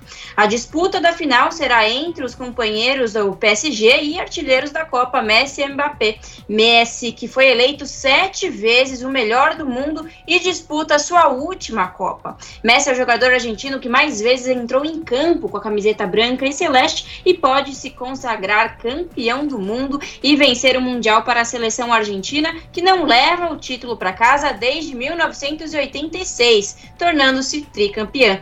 Na segunda, a gente volta com os resultados finais da Copa do Mundo e o último boletim da Copa. E aí, em quem leva o Mundial para casa? Ó, eu tenho um recado aqui. Juliana tá triste porque não acertou o bolão. Mas bom, Amanda e Cosmo acertaram. E a Juliana tá crente que agora o Messi leva a Copa pra Argentina nos pênaltis. E bom, eu tô com ela, mas nos pênaltis não, para não ser tão sofrido. E você, Cosmo, qual o seu palpite? Larissa, eu falei para Juliana que a final da Copa, depois que o Brasil foi eliminado pela Croácia, seria entre Argentina e França. Meu palpite se confirmou e eu acho que o Messi sai deste Mundial consagrado e vai levar a Copa do Mundo para a Argentina e mais uma vez se consagrando aí no cenário internacional. Ele que já foi eleito o melhor da FIFA por sete vezes, agora eu acho que finaliza sua carreira na seleção argentina com esse título da Copa do Mundo de Futebol. E você, Amanda? Olha, eu acho que vamos dar um crédito para os argentinos, né? Porque faz um tempo que não ganha a Copa do Mundo, né? Então vamos torcer para os nossos irmãos argentinos aí levar essa, essa Copa aí. Vou chutar um 3 a 2 aí, que vai ser jogo pegado. França e Argentina. E não duvido nada que não vá para uma prorrogação e até pênaltis, hein? Mas vai, vai dar Argentina. Vamos tá, aí, tá aí o nosso palpite. Que os outros não dão. Jornal Brasil Atual. Edição da tarde. Uma parceria com Brasil de Fato. Jornal Brasil Atual, edição da tarde, são 6 horas e 6 minutos. O relator do orçamento de 2023 aumentou o salário mínimo para R$ 1.320, superando a proposta do governo. O senador Marcelo Castro, do MDB do Piauí, afirma que este será o primeiro aumento acima da inflação em quatro anos. Mais detalhes com a repórter Carol Teixeira. De acordo com a Constituição Federal, o salário mínimo é garantido aos trabalhadores e deve cobrir todas as necessidades do trabalhador e de sua família. Deve ser unificado em todo o território nacional e reajustado periodicamente para garantir o poder aquisitivo. O atual salário mínimo de R$ 1.212 seria aumentado no próximo ano para R$ 1.302, com a medida provisória assinada pelo atual presidente da República, Jair Bolsonaro, e pelo ministro da Economia, Paulo Guedes. Entretanto, a proposta da lei orçamentária anual prevê um aumento de mais 18 reais no valor sugerido pelo governo, chegando a R$ 1.320. Se aprovado, será o primeiro aumento acima da inflação em quatro anos. É o que destacou o relator-geral do orçamento, senador Marcelo Castro, do MDB do Piauí. E o impacto do salário mínimo são 6, são 6,8 bilhões de reais. Então nós conseguimos dar esse recurso para que depois de muitos anos o salário mínimo pudesse ter um aumento real, que vai girar próximo de 3%. A proposta da Lei Orçamentária Anual de 2023 também prevê a recomposição dos salários de servidores públicos federais. Sobre os reajustes, Marcelo Castro apontou que o parecer reserva recursos para a recomposição salarial dos trabalhadores do Poder Executivo, no mesmo patamar aprovado para os servidores do Judiciário. O relatório do orçamento deve ir a voto na quinta-feira, dia 15 de dezembro, pela manhã, sob a supervisão de Marcela Cunha, da Rádio Senado, Carol Teixeira. E a partir do ano que vem, o FGTS poderá ser usado para quitar até seis prestações da casa própria. Reportagem de Vitor Ribeiro, da Rádio Nacional. O Conselho Curador do FGTS aprovou nesta terça-feira duas mudanças que já estarão disponíveis a partir de janeiro. Uma delas permite que o trabalhador use o saldo do fundo de garantia para quitar até seis prestações do financiamento habitacional que estejam em atraso, Tradicionalmente, os recursos do FGTS poderiam ser usados para pagar até três parcelas atrasadas da casa própria. As demais regras do uso do FGTS no financiamento habitacional continuam iguais para liquidação, amortização ou adiantamento de parcelas. Outra mudança autorizada pelo Conselho Curador do FGTS permite que concessionárias de infraestruturas de transporte tenham acesso aos recursos do Fundo de Garantia por meio do ProTransportes, Programa de Infraestrutura de Transporte e da Mobilidade Urbana. Proposta pelo Ministério do Desenvolvimento Regional, a medida amplia o crédito para o setor em 2 bilhões de reais e favorece empresas privadas que operam rodovias, ferrovias, hidrovias, portos e aeroportos. Com essa autorização, consórcios e sociedades de propósito específico podem conseguir financiamentos com recursos do FGTS. Esse dinheiro pode ser usado em obras de mobilidade urbana em regiões impactadas pelas obras dessas concessionárias. Por exemplo, para financiar a construção de um viaduto em uma região afetada por uma ferrovia ou um corredor de ônibus, ou ligação sobre trilhos entre um aeroporto e uma estação de metrô, de trem ou de BRT. Com informações da Agência Brasil, da Rádio Nacional em Brasília, Vitor Ribeiro. As notícias que os outros não dão. Jornal Brasil Atual. Edição da tarde. Uma parceria com Brasil de Fato. Jornal Brasil Atual, edição da tarde, são 6 horas e 10 minutos. Entregador é agredido por segurança do iFood Pedal em São Paulo e diz, abre aspas, achei que ia ficar inconsciente. Em reação e solidariedade, entregadores fizeram buzinaço na noite de segunda-feira em frente ao estabelecimento. A reportagem é de Gabriela Moncal e locução de Douglas Matos, do Brasil de Fato. Empurrões, socos, murros na cabeça e mão apertando o pescoço. Foi assim que Luiz, um entregador de 25 anos, afirma ter sido colocado para fora do estabelecimento iFood Pedal por um segurança na última sexta-feira, dia 9, no bairro paulistano de Pinheiros. Luiz é um nome fictício para preservar a identidade da vítima. Na noite desta segunda-feira, dia 13, mesmo embaixo de chuva, alguns entregadores de aplicativo fizeram um buzinaço no local em protesto contra a violência desse caso específico e também contra a forma preconceituosa com que a categoria muitas vezes é tratada no cotidiano de trabalho. O conflito aconteceu porque Luiz não se conformou que, mesmo chegando antes do horário limite para pegar uma bicicleta e com o aluguel já pago, foi impedido de retirar o instrumento de trabalho e até mesmo de ficar dentro do local. Ao Brasil de Fato, o entregador afirmou que vai procurar seus direitos após ter sido espancado. A unidade do iFood Pedal em questão é uma das seis lojas de aluguel de bicicletas no país, que existem há cerca de dois anos a partir de uma parceria entre a gigante do ramo do delivery com as empresas Tembice e Aro. As bicicletas elétricas podem ser usadas por até 4 horas seguidas pelo valor semanal de 32 reais, e em troca o espaço funciona como um ponto de apoio para que entregadores possam sentar, beber água, carregar o celular e usar o banheiro, tudo que foi negado a Luiz. E assim que eu cheguei ao lado de fora do estabelecimento, ele continuou me batendo lá, batendo na minha cabeça, é, com força, é, sem parar ao ponto de eu começar a perder a minha consciência. Porém, eu procurei me manter firme de pé, porque eu, eu pensei comigo mesmo, se eu cair aqui no chão, na raiva que, que ele está, ele vai pisar na minha cabeça e vai me matar.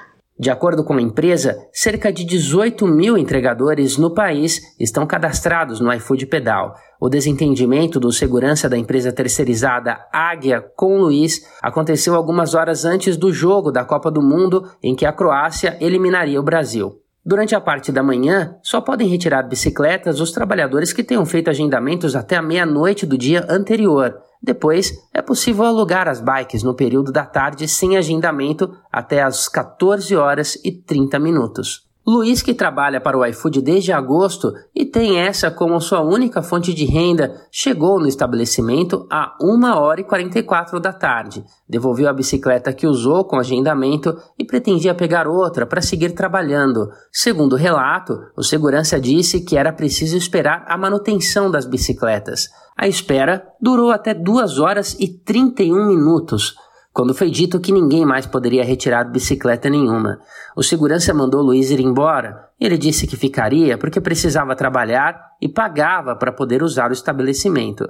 Em pouco tempo, a discussão desembocou para agressão física. Um boletim de ocorrência foi registrado no distrito policial da Vila Jacuí. O Brasil de Fato entrou em contato com o gerente da unidade em questão do iFood Pedal e com a assessoria do estabelecimento, que informou em nota que a Tembice repudia qualquer tipo de violência e mantém treinamentos e acompanhamento constante de todos os colaboradores e terceirizados, prezando sempre pelo respeito nas relações e nos ambientes em que opera. A nota diz ainda que a empresa tem ciência do episódio que solicitou o afastamento do colaborador terceirizado envolvido para apuração dos fatos e que todas as medidas necessárias serão aplicadas. Apesar do afastamento do segurança do iFood Pedal na rua Cardeal Arco Verde, Luiz não se sente seguro para voltar a frequentar o espaço, e o mal-estar estremeceu a relação dele com alguns entregadores que trabalham ali e que acham que o segurança teve razão, porque a discussão começou depois das 14 horas e 31 minutos.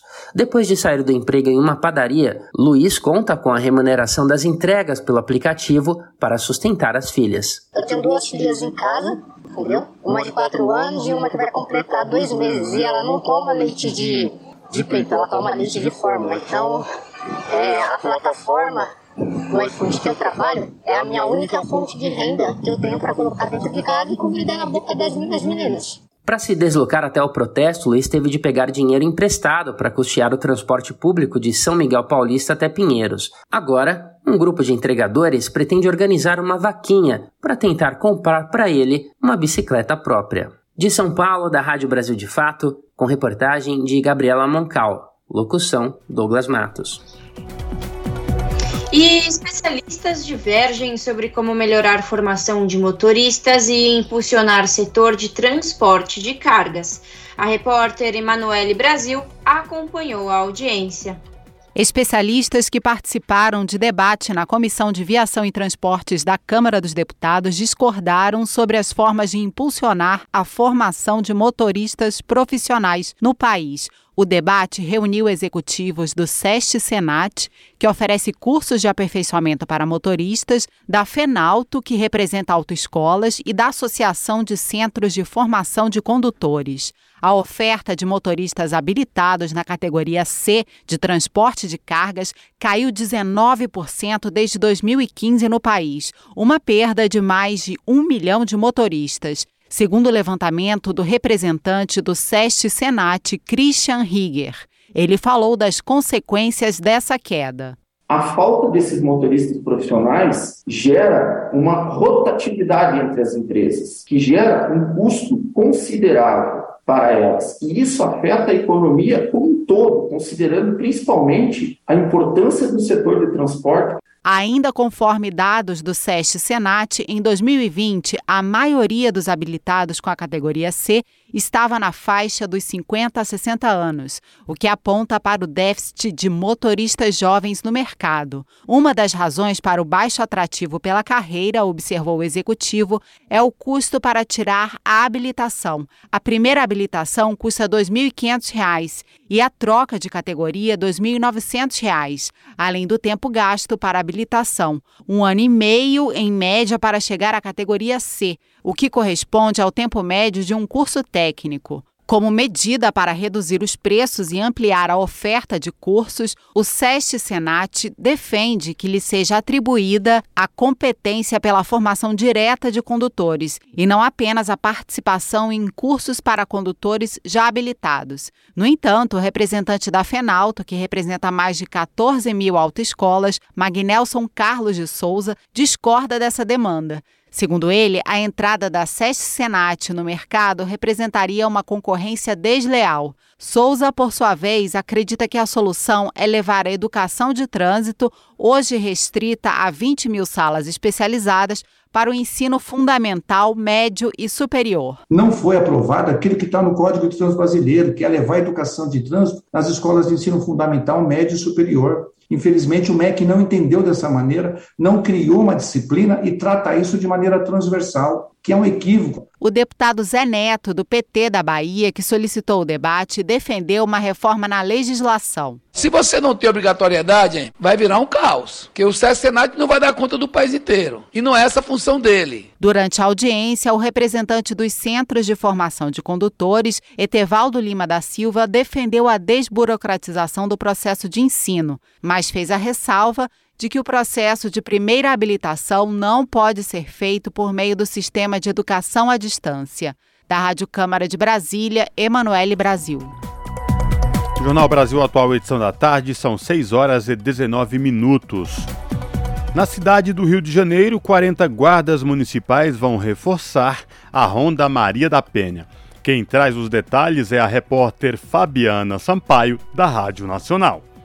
40 guardas municipais vão reforçar os trabalhos da Ronda Maria da Penha, que atua na proteção à mulher vítima de violência no município do Rio de Janeiro. Os agentes concluíram o curso de capacitação multidisciplinar e vão se juntar em breve aos outros 62 integrantes do programa, além de agentes do Rio, o curso contou com a participação de uma guarda municipal da cidade de São Francisco do Itabapoana, na costa doce do estado, e também de guardas que já fazem parte do programa. No total, 54 agentes fizeram a capacitação realizada pela Academia de Ensino da Guarda em parceria com a Coordenadoria Estadual da Mulher em Situação de Violência Doméstica e Familiar. Os alunos tiveram aulas de imobilização tática operacional, segurança física das instalações, diretrizes legais e ações afirmativas, entre outros assuntos, além de palestras sobre temas que envolvem a violência contra a mulher. Criada em 2021, somente neste ano, a Ronda Maria da Penha fez mais de 10 mil atendimentos e 32 prisões em flagrante por descumprimento de medidas protetivas e outras violências contra a mulher.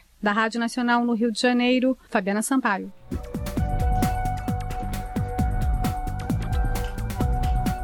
Comissão de Segurança Pública aprova projeto que propõe que policiais militares possam realizar ações de inteligência. A repórter Amanda Aragão tem as informações. Projeto de lei que propõe que a Polícia Rodoviária Federal, a Polícia Militar e as polícias penais possam realizar ações de inteligência, como investigações, foi aprovado pela Comissão de Segurança Pública da Câmara. A proposta prevê que os elementos coletados por essas ações de inteligência possam ser utilizados como prova, contribuindo com medidas judiciais, como explicou o relator da proposta, deputado Neucimar Fraga, do PP do Espírito Santo. A atribuição de fazer e é, de coletar esses elementos como provas é da Polícia Judiciária. Então, muitas vezes, um policial militar ele não pode utilizar as provas que ele colheu é, na área do crime para poder somar-se na condenação do criminoso. Então, ele acaba, acaba participando apenas como testemunha daquele, daquele episódio.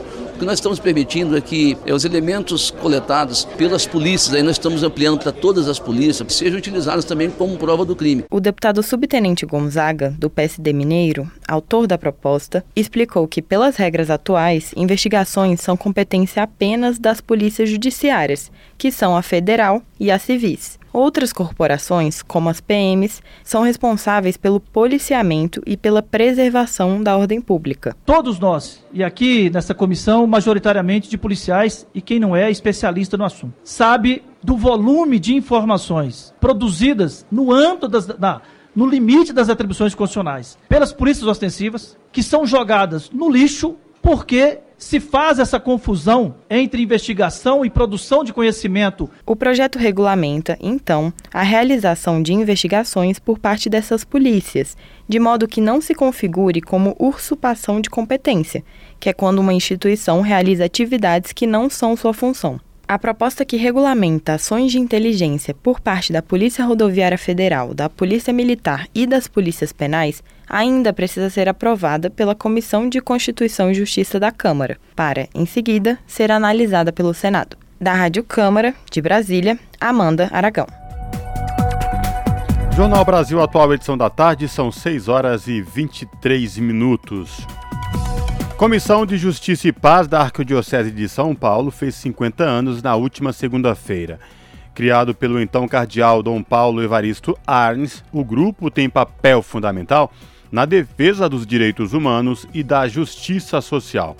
A cerimônia foi no Teatro Tuca da Pontifícia Universidade Católica de São Paulo, que em setembro relembrou os seus 45 anos de invasão pela ditadura. Quem traz os detalhes é Camilo Mota. Os 50 anos da Comissão Justiça e Paz da Arquidiocese de São Paulo foram comemorados em cerimônia realizada no Teatro Tuca da Pontifícia Universidade Católica de São Paulo. Em âmbito nacional, a comissão se tornou referência no atendimento jurídico e combate às violações de direitos, principalmente a perseguição política da ditadura. A Comissão Brasileira de Justiça e Paz é uma extensão da comissão criada em Roma após o Concílio Vaticano II. Atuante desde 1972 aqui no Brasil, em plena ditadura militar, é um marco na luta pelos direitos humanos e pela justiça social. É um organismo da Igreja Católica criada por Dom Paulo Evaristo Arnes para ampliar sua luta em defesa dos menos favorecidos e injustiçados. A comissão tem representantes de diversas profissões e diversos credos. A diplomação do futuro presidente da República foi transmitida na abertura do ato. Logo em seguida, foi exibido o documentário Coragem, apresentando o papel de Dom Paulo pela defesa da vida e da humanidade. A sequência, o cardeal arcebispo de São Paulo fez um discurso, onde Lucherer ressaltou que os tempos são novos, mas os desafios e injustiças são as mesmas. O contexto social, político, do, do país, da cidade, eh, mudou. Porém, a realidade social, econômica, eh, política do país continua a requerer a presença vigilante, atuante da Comissão Justiça e Paz, assim como de outras organizações da sociedade civil. Também estiveram presentes a professora Maria Vitória Benevides, a jornalista Rose Nogueira, o ex-ministro José Gregório e o professor Fábio Conde além do atual presidente da comissão, advogado Antônio Funari Filho, todos membros do grupo. Para a professora Maria Victória, o momento é de fortalecimento das instituições, dentre elas a comissão, em diálogo com o governo federal. Uma entidade como a Comissão de Justiça e Paz, com essa história que tem, esses 50 anos de história pela democracia e pelos direitos humanos, tem um papel importante a, a exercer na sociedade. O presidente da comissão, Funari Filho, relembrou o papel da organização frente à ditadura. A comissão estava presente na luta pela Constituinte com participação popular. Estava presente na elaboração de uma proposta para que fosse na Constituinte se integrasse a Declaração Universal dos Direitos Humanos. Né, a possibilidade de ter uh, leis de iniciativa popular. Sua principal missão é a defesa dos excluídos em diálogo com o Papa Francisco, como afirmou Dom Odilo Scherer. Eu vejo, por exemplo, a demanda dos excluídos, que o Papa chama de descartados. É uma realidade muito muito, atual, muito presente, que demandam por respeito, por dignidade, por justiça, por vida. Outra é frente é, da, da casa comum, o cuidado com o ambiente, cuidado com, afinal, o mundo que nos abriga. E Frei Beto, que também esteve presente na cerimônia, relembrou a figura de Dom Paulo e comentou sobre a nova fase da comissão. É uma alegria participar do aniversário de 50 anos da Comissão Justiça e Paz da Arquidiocese de São Paulo, relembrar o profetismo, a coragem evangélica de Dom Paulo Evaristo Arnes e, ao mesmo tempo, saber que agora a comissão é, vai poder atuar é, sob a cobertura do governo federal, comprometido com o resgate da democracia no Brasil. No fim do ato, houve uma celebração ecumênica entre membros de diferentes crenças em nome da liberdade. Camilo Mota, Rádio Brasil Atual e TVT. Você está ouvindo? Jornal Brasil Atual, edição da tarde. Uma parceria com Brasil de Fato. 6 horas mais 28 minutos. Planos de saúde devem cobrir tratamentos que não estão na lista da ANS. Quem ainda está enfrentando negativas de atendimento pode entrar em contato com o plano de saúde, com a ANS ou o PROCON. Reportagem de Mariana Lemos, do Brasil de Fato. Você sabia que os planos de saúde não podem mais se negar a cobrir um tratamento só porque ele não consta na lista da ANS, a Agência Nacional de Saúde Suplementar? Isso ocorre porque a Lei 14.454 de 2022 passou a obrigar todos os planos de saúde a arcarem com as coberturas necessárias. Antes dessa legislação, a Justiça entendia que se o tratamento não tivesse incluído na listagem, não precisava ser coberto pelo plano de saúde. Em alguns casos, a negativa a um tratamento que não estava contido na lista ocorria quando o paciente sofria com uma doença denominada rara. Agora, isso ficou no passado graças à ampliação da cobertura garantida por lei em todo o país. Mas é importante ressaltar que os tratamentos e procedimentos só poderão ser cobertos pelos planos de saúde se tiverem comprovada eficácia científica. E não é só isso, também precisa ter base em evidências e protocolo terapêutico. Para isso, vale a recomendação da Comissão Nacional de Incorporação de Tecnologias do SUS ou de um órgão de avaliação de tecnologias em saúde que tenha renome internacional. Quem ainda está enfrentando negativas de atendimento pode entrar em contato diretamente com o plano de saúde. Outra possibilidade é acessar os canais de atendimento da ANS. Um deles é o site da agência www.ans.gov.br. E caso o contratante do plano de saúde prefira, pode também abrir uma reclamação no Procon do seu estado. De São Paulo, da Rádio Brasil de Fato, Mariana Lemos. E o nosso contato agora no Jornal da Rádio Brasil Atual é com a Clara Assunção. A Clara que é repórter do portal da Rede Brasil Atual, redebrasilatual.com.br. Olá, Clara, tudo bem? Seja bem-vinda. Olá, Cosmo, tudo bem? Boa tarde para você, para nosso ouvinte e nosso ouvinte que nos acompanha. Clara, quais destaques do portal da RBA você traz para os nossos ouvintes nesta quarta-feira? Cosmo, a gente traz um alerta sobre um balanço divulgado hoje pelo Ministério da Saúde que mostra que todas as regiões do Brasil vêm sendo atingidas por uma nova epidemia de dengue. Para o nosso ouvinte entender, até o dia 5 de dezembro, o Ministério da Saúde já contabilizava 1,4 milhão de casos prováveis da doença se indica um aumento de 172,4% na comparação com o, ano, com o ano passado, quando 544 mil pessoas foram infectadas ao longo de todo o ano, e os números de óbitos em decorrência da dengue também vem batendo um recorde de acordo com o boletim epidemiológico. É, a gente ainda está há pouco mais de duas semanas do final do ano, mas já foram confirmadas 978 mortes por dengue. Esse total tão alto só foi registrado é, há seis anos, quando 986 pessoas morreram em decorrência, em decorrência dessa doença, e os, os, infectologistas já alertam que o número ainda maior de vidas perdidas é esperado. Já se sabe que 98 óbitos são investigados como suspeitos, e a projeção dos especialistas é de que até o final desse ano o número de mortes ultrapasse a marca de 1 mil. Se esse triste dado for, for confirmado, Cosmo, 2022 pode terminar como o ano mais, é, com mais vítimas da dengue, algo nunca visto desde a década de 1980, quando a doença havia ressurgido no, no Brasil e começou a ser mais frequente.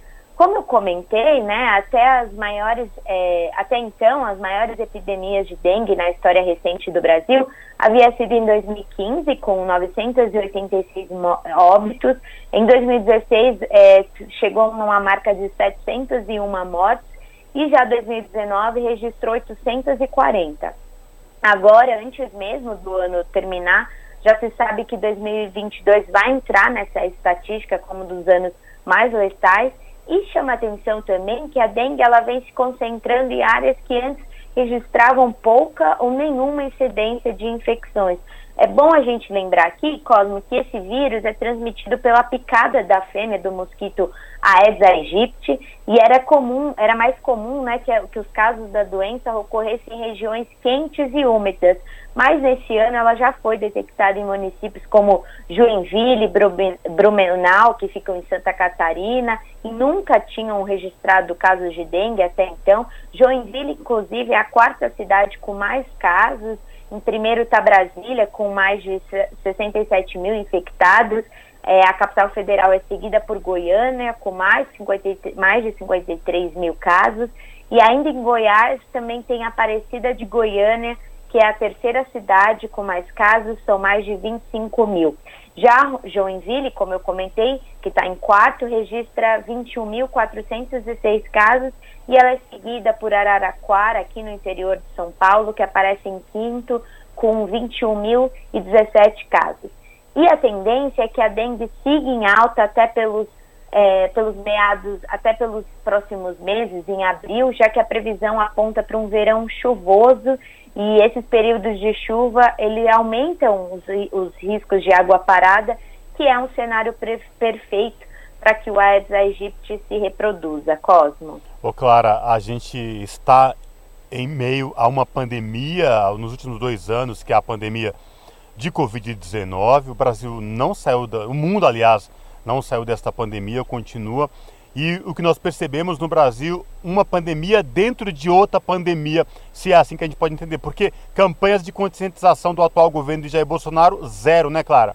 Exatamente, Cosmo, bem lembrado. A gente percebe que tem essa contribuição meteorológica, né? São períodos chuvosos, mas os infectologistas estão alertando justamente para isso, que essa nova epidemia de dengue ela está diretamente associada a uma diminuição da percepção de risco, talvez por conta da, de, de sobrevaler a pandemia de Covid-19, mas também pela falta de políticas públicas dos órgãos públicos e principalmente do Ministério da Saúde, do governo de, de Jair Bolsonaro, que deveria orientar, incentivar a população a combater a doença, eliminando criadouros.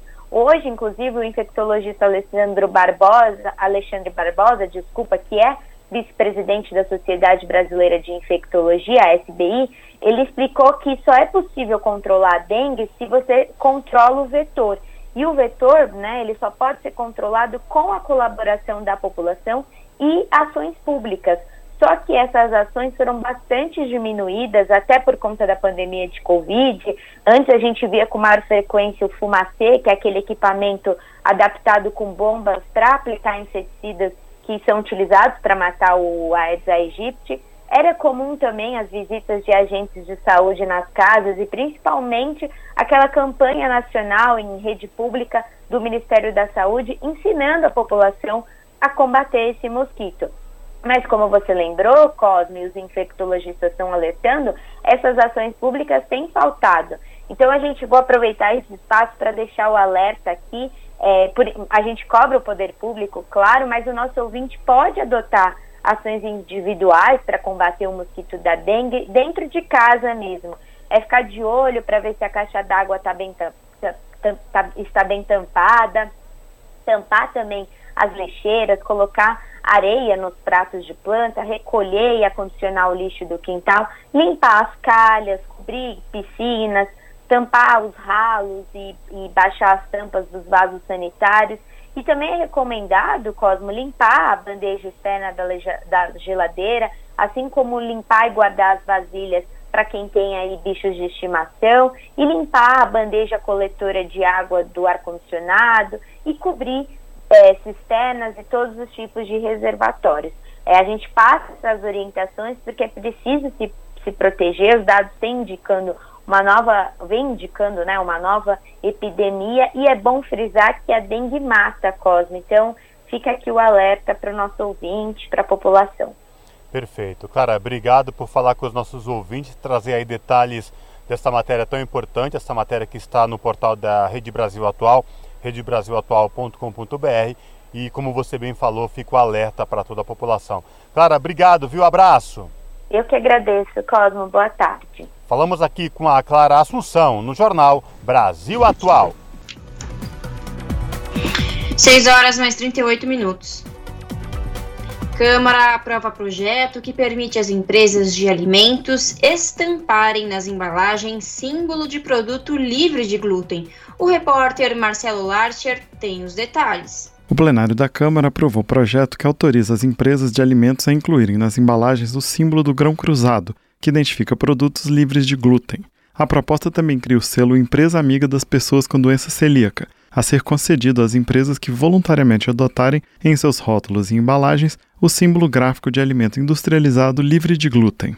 A doença celíaca é o nome que se dá à intolerância grave ao glúten, que afeta 2 milhões de pessoas no país, de acordo com o relator, deputado Denis Bezerra, do PSB do Ceará. A doença celíaca é uma condição crônica que afeta principalmente o intestino delgado e é caracterizada pela intolerância permanente ao glúten, proteína contida em alimentos como trigo, aveia e derivados, que são matérias-primas da maior parte dos produtos da indústria alimentar. Tem como maiores preocupações contaminação cruzada em hospitais, preços exorbitantes nos produtos básicos, como pão de forma, macarrão, bolacha baixa e a dificuldade de encontrar escolas que garantam a segurança para crianças celíacas. O projeto original, apresentado pelo deputado André de Paula, do PSD do Ceará, obrigava a indústria de alimentos a estampar o símbolo de produto livre de glúten nos rótulos. O relator optou por deixar a adesão voluntária com o argumento de que já existe uma lei que obriga a inclusão de informações nas embalagens no caso de produtos que contêm glúten.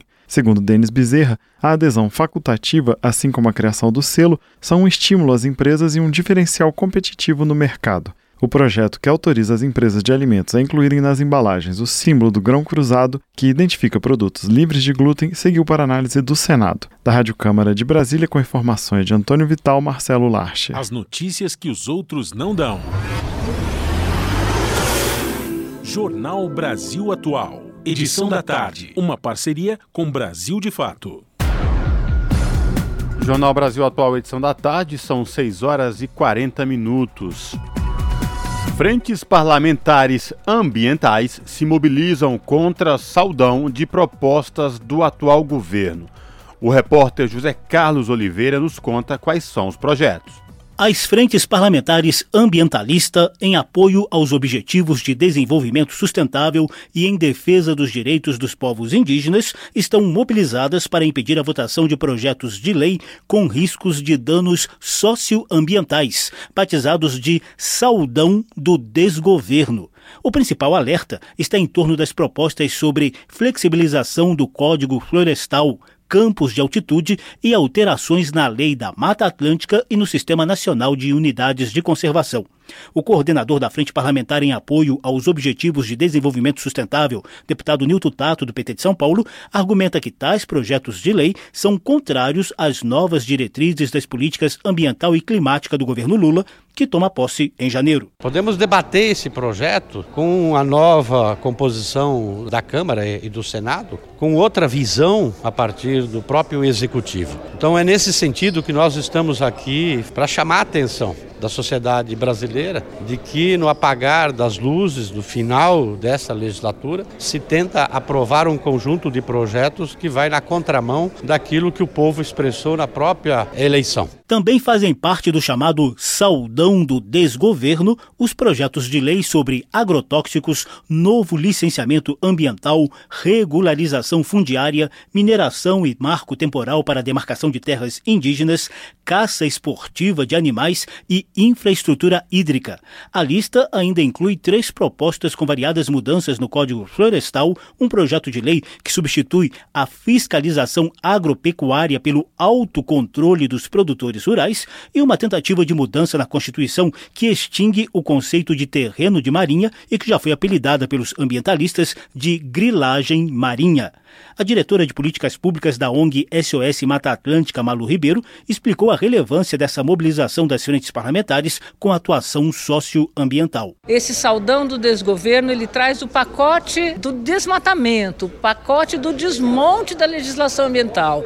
É lei de veneno, é lei que ataca a lei da Mata Atlântica, permitindo anistia dos matadores, altera o Código Florestal de maneira negativa. Ainda é uma pauta muito apegada ao que foi esse desgoverno antiambiental que se encerra agora. A partir do governo Lula e da nova composição da Câmara e do Senado, Malu Ribeiro acredita em maior mobilização para a aprovação do que chamou de Agenda Ambiental Positiva, que inclui projetos de lei de ampliação dos créditos de carbono e de conservação e uso sustentável do bioma marinho, além de duas propostas que incluem a segurança climática e o acesso à água potável na lista dos direitos e garantias fundamentais da Constituição.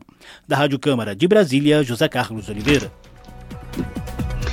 E Senado aprova a proposta que vai reduzir o IPTU para donos de terrenos que mantiverem vegetação nativa. A proposta que segue para a Câmara dos Deputados também diminui o imposto para quem adotar medidas ambientais, a exemplo da coleta de águas pluviais. Confira com a repórter Érica Christian.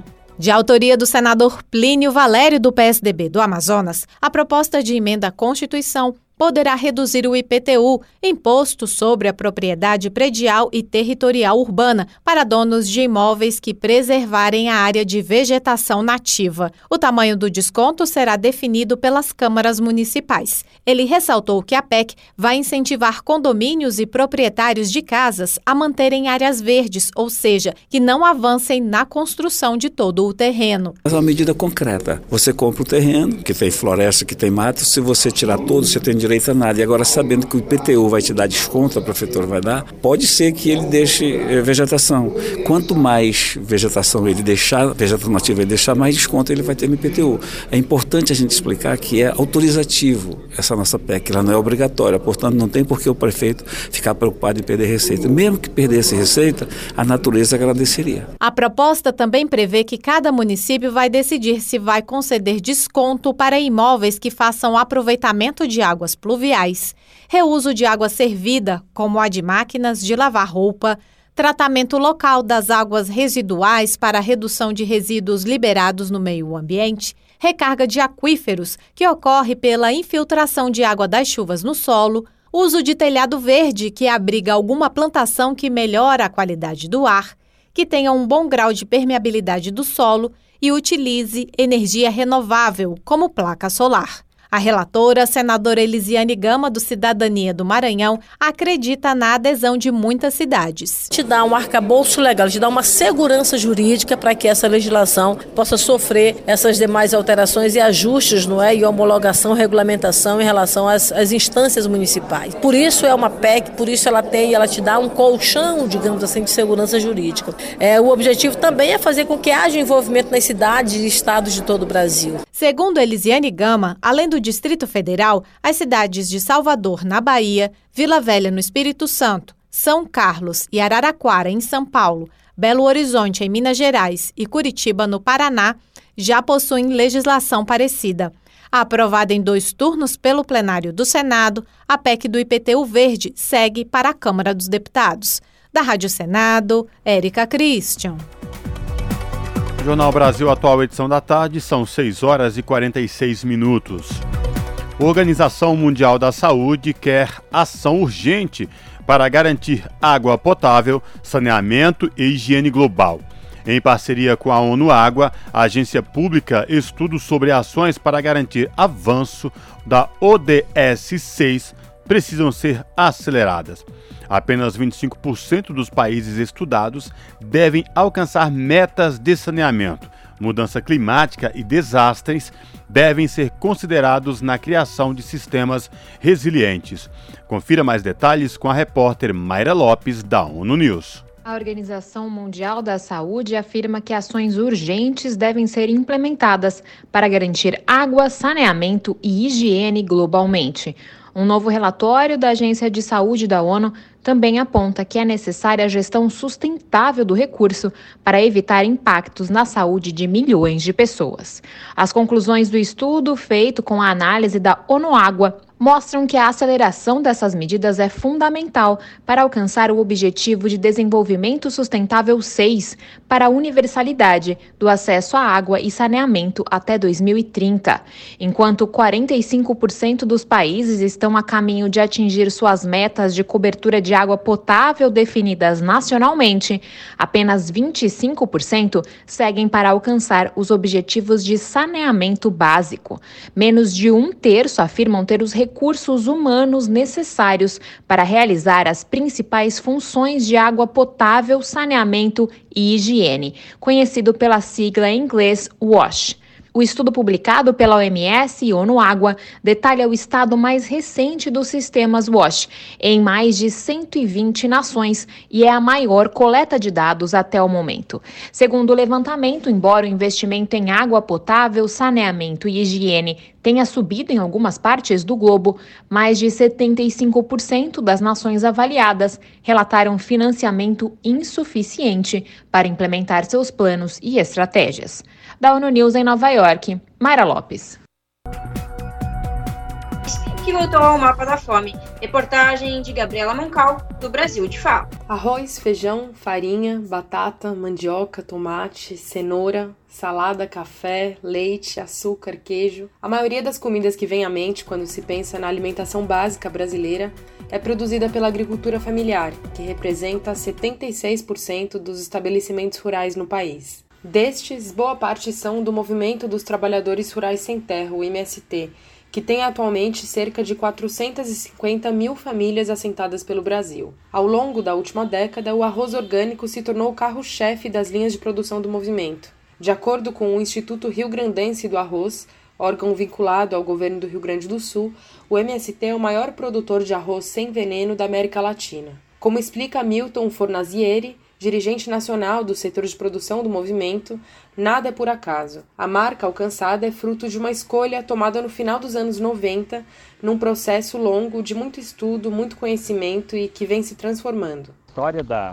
da produção de arroz agroecológico nos assentamentos é, do Rio Grande do Sul começa já há muito tempo, então nada é de uma hora para outra Nada é sem planejamento e nada é por acaso. Acontece desde os primeiros assentamentos que foram feitos na região de terras baixas, né, principalmente da Grande Porto Alegre, e depois se espalhando para outras regiões do, do Rio Grande do Sul, né, envolvendo hoje aí mais em torno de 20 assentamentos de todo, de todo o estado. Em 1998, com a constatação da degradação ambiental do modelo tradicional de agricultura, o alto gasto em insumos e inseticidas e casos de adoecimento, opta-se por plantar experimentalmente arroz sem veneno num assentamento, a ser consumido pelas próprias famílias agricultoras. É, a partir dessa primeira experiência, se tira então é, alguns aprendizados, né? E dentre deles duas questões, que ia ser uma decisão política de se produzir de forma orgânica, né? Então aí sim, ó, no momento que você larga o veneno e planta de forma orgânica, sustentável, é uma decisão política. E essa decisão política partiu da direção do Movimento Sem Terra, né? ainda em 98, 99, e vem se consolidando dentro de um processo. A estimativa do grupo gestor é que a colheita do próximo ano seja de 16.250 toneladas de arroz orgânico. A produção é feita por 380 famílias, distribuídas em 17 assentamentos e organizadas em nove cooperativas da reforma agrária. As principais marcas de arroz do movimento são Terra Livre, Raízes do Campo e Campo Vivo. O arroz orgânico do MST é produzido na região sul do país e tem o um mercado institucional como seu maior comprador, em especial no estado de São Paulo, com destaque para a Prefeitura da capital paulista, que destina o arroz sem agrotóxicos para as merendas escolares. Já o feijão, que forma com arroz o prato símbolo do país, é também cultivado em grande escala pelo MST nas regiões Sul e Sudeste, em especial em São Paulo e no Paraná. A produção de cerca de 100 mil toneladas por ano, no entanto, enfrenta sérios desafios. Basta ter ido ao mercado nesses últimos quatro anos para constatar que o governo Bolsonaro foi marcado por um salto inflacionário nos alimentos básicos, dos quais não escaparam o arroz e o feijão. O primeiro chegou a subir 75% em 2020 e o feijão preto 45,3%. O empobrecimento da população no contexto pandêmico o desmonte de políticas públicas voltadas à alimentação e agricultura familiar e, por outro lado, as facilidades de financiamento para a produção de soja e milho transgênicos para exportação criaram uma combinação difícil para os agricultores familiares enfrentar. Segundo a Companhia Nacional de Abastecimento, a CONAB, os grãos que enchem a barriga da população seguem perdendo espaço para as commodities comercializadas no exterior. A projeção de novembro da próxima safra de grãos é de 313 milhões de toneladas. Desse montante, o arroz e o feijão são só 4,3%. Rondônia, Bahia, Espírito Santo, Minas Gerais e Paraná são os estados onde, distribuídas em 120 territórios da reforma agrária, 5 mil famílias produzem os cafés do MST. O mais recente lançamento é um do extremo sul baiano, que agroecológico e cultivado com muita luta, como diz a embalagem, é da marca Terra Justa, que já tem tradição na produção de chocolate desde o plantio do cacau. Enquanto isso, no sul e sudeste vivem 5.500 famílias assentadas do MST produtoras de leite. Os laticínios somando produtos como queijo, iogurte, manteiga e requeijão, beneficiam 37 milhões de litros de leite por mês, alimentando nesse período cerca de 3 milhões de pessoas. Uma das muitas marcas dedicadas a produzir laticínios, mas também arroz, feijão, hortaliças, verduras, frutas, entre outros, é a Produtos da Terra, criada em 2016 e gerida pela Cooperativa Central da Reforma Agrária do Paraná, a CCA só ali a produção é de 40 toneladas de açúcar mascavo e 8 toneladas de melado de cana a cada mês, além de uma produção anual de 15 mil litros de cachaça. Preocupada com a alimentação dos seus filhos, em 2015, Daniela Ferreira se muda junto com a família da periferia urbana de Pindamonhangaba para o assentamento Egídio Bruneto, referência da produção agroecológica do MST, localizado na cidade de Lagoinha, no Vale do Paraíba, em São Paulo. E quando a gente foi para o campo, a gente teve a oportunidade de plantar e fazer chegar alimentos saudáveis e a baixo custo, não só para os meus filhos, quanto para os filhos de outros também. Então, para a gente se a berinjela vai ficar bonita, se ela não vai ficar, não é o que importa pra gente. O que importa é que a gente está produzindo comida que chega de forma saudável, não só para os meus filhos, mas para outras crianças também. Então, nós lá, a gente produz, toda a nossa produção é agroecológica. Então, a gente faz os nossos safes e as primeiras culturas são as hortaliças. Depois ele vai migrando, né? Porque vai ficando assombreado e a gente vai abrindo novas áreas. Então é sempre rotacionando os canteiros e aproveitando o máximo, consorciando duas, três tipos de hortaliças diferentes no mesmo canteiro.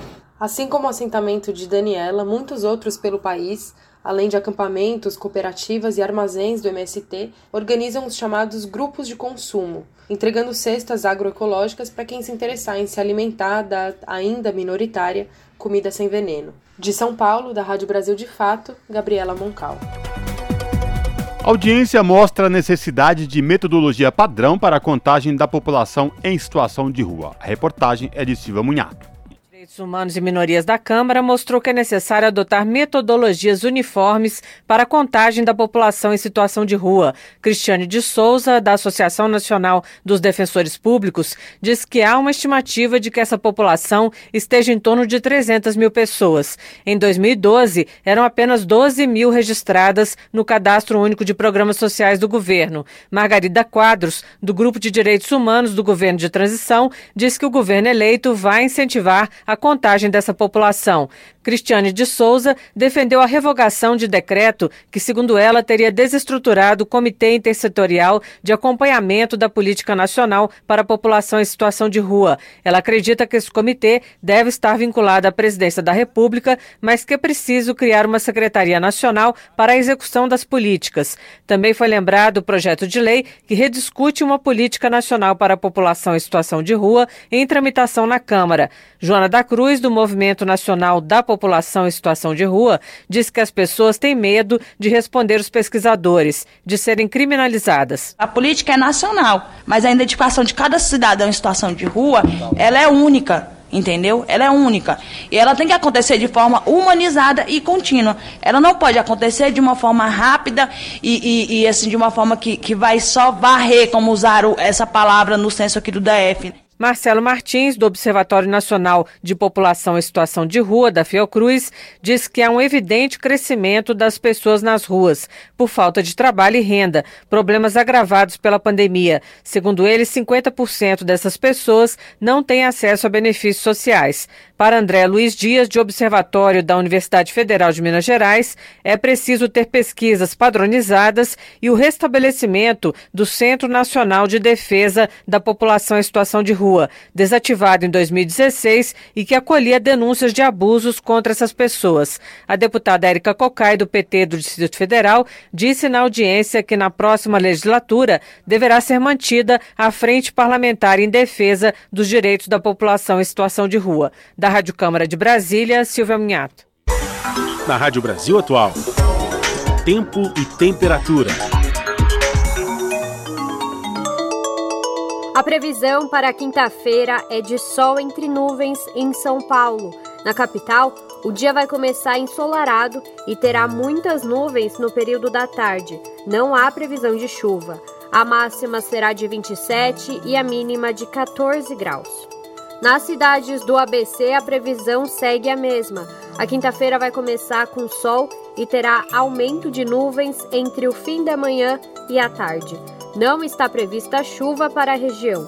A temperatura máxima será de 25 e a mínima de 14 graus. A quinta-feira em Mogi das Cruzes também vai variar entre períodos de sol e nebulosidade. Amanhã será ensolarada na região. Já à tarde terá aumento de nuvens. Como em outras partes do estado, não há previsão de chuva para amanhã em Mogi. Os termômetros vão ficar entre os 26 e os 13 graus. No interior do estado, na região de Sorocaba, quinta-feira será de sol. O dia vai começar ensolarado e poderá ter aumento de nuvens, principalmente à tarde. A temperatura máxima para amanhã será de 28 graus e mínima de 14 graus. Júlia Pereira, Rádio Brasil Atual. E terminou aqui o Jornal Brasil Atual, edição da tarde. A gente volta amanhã a partir das 5 da tarde. Tchau!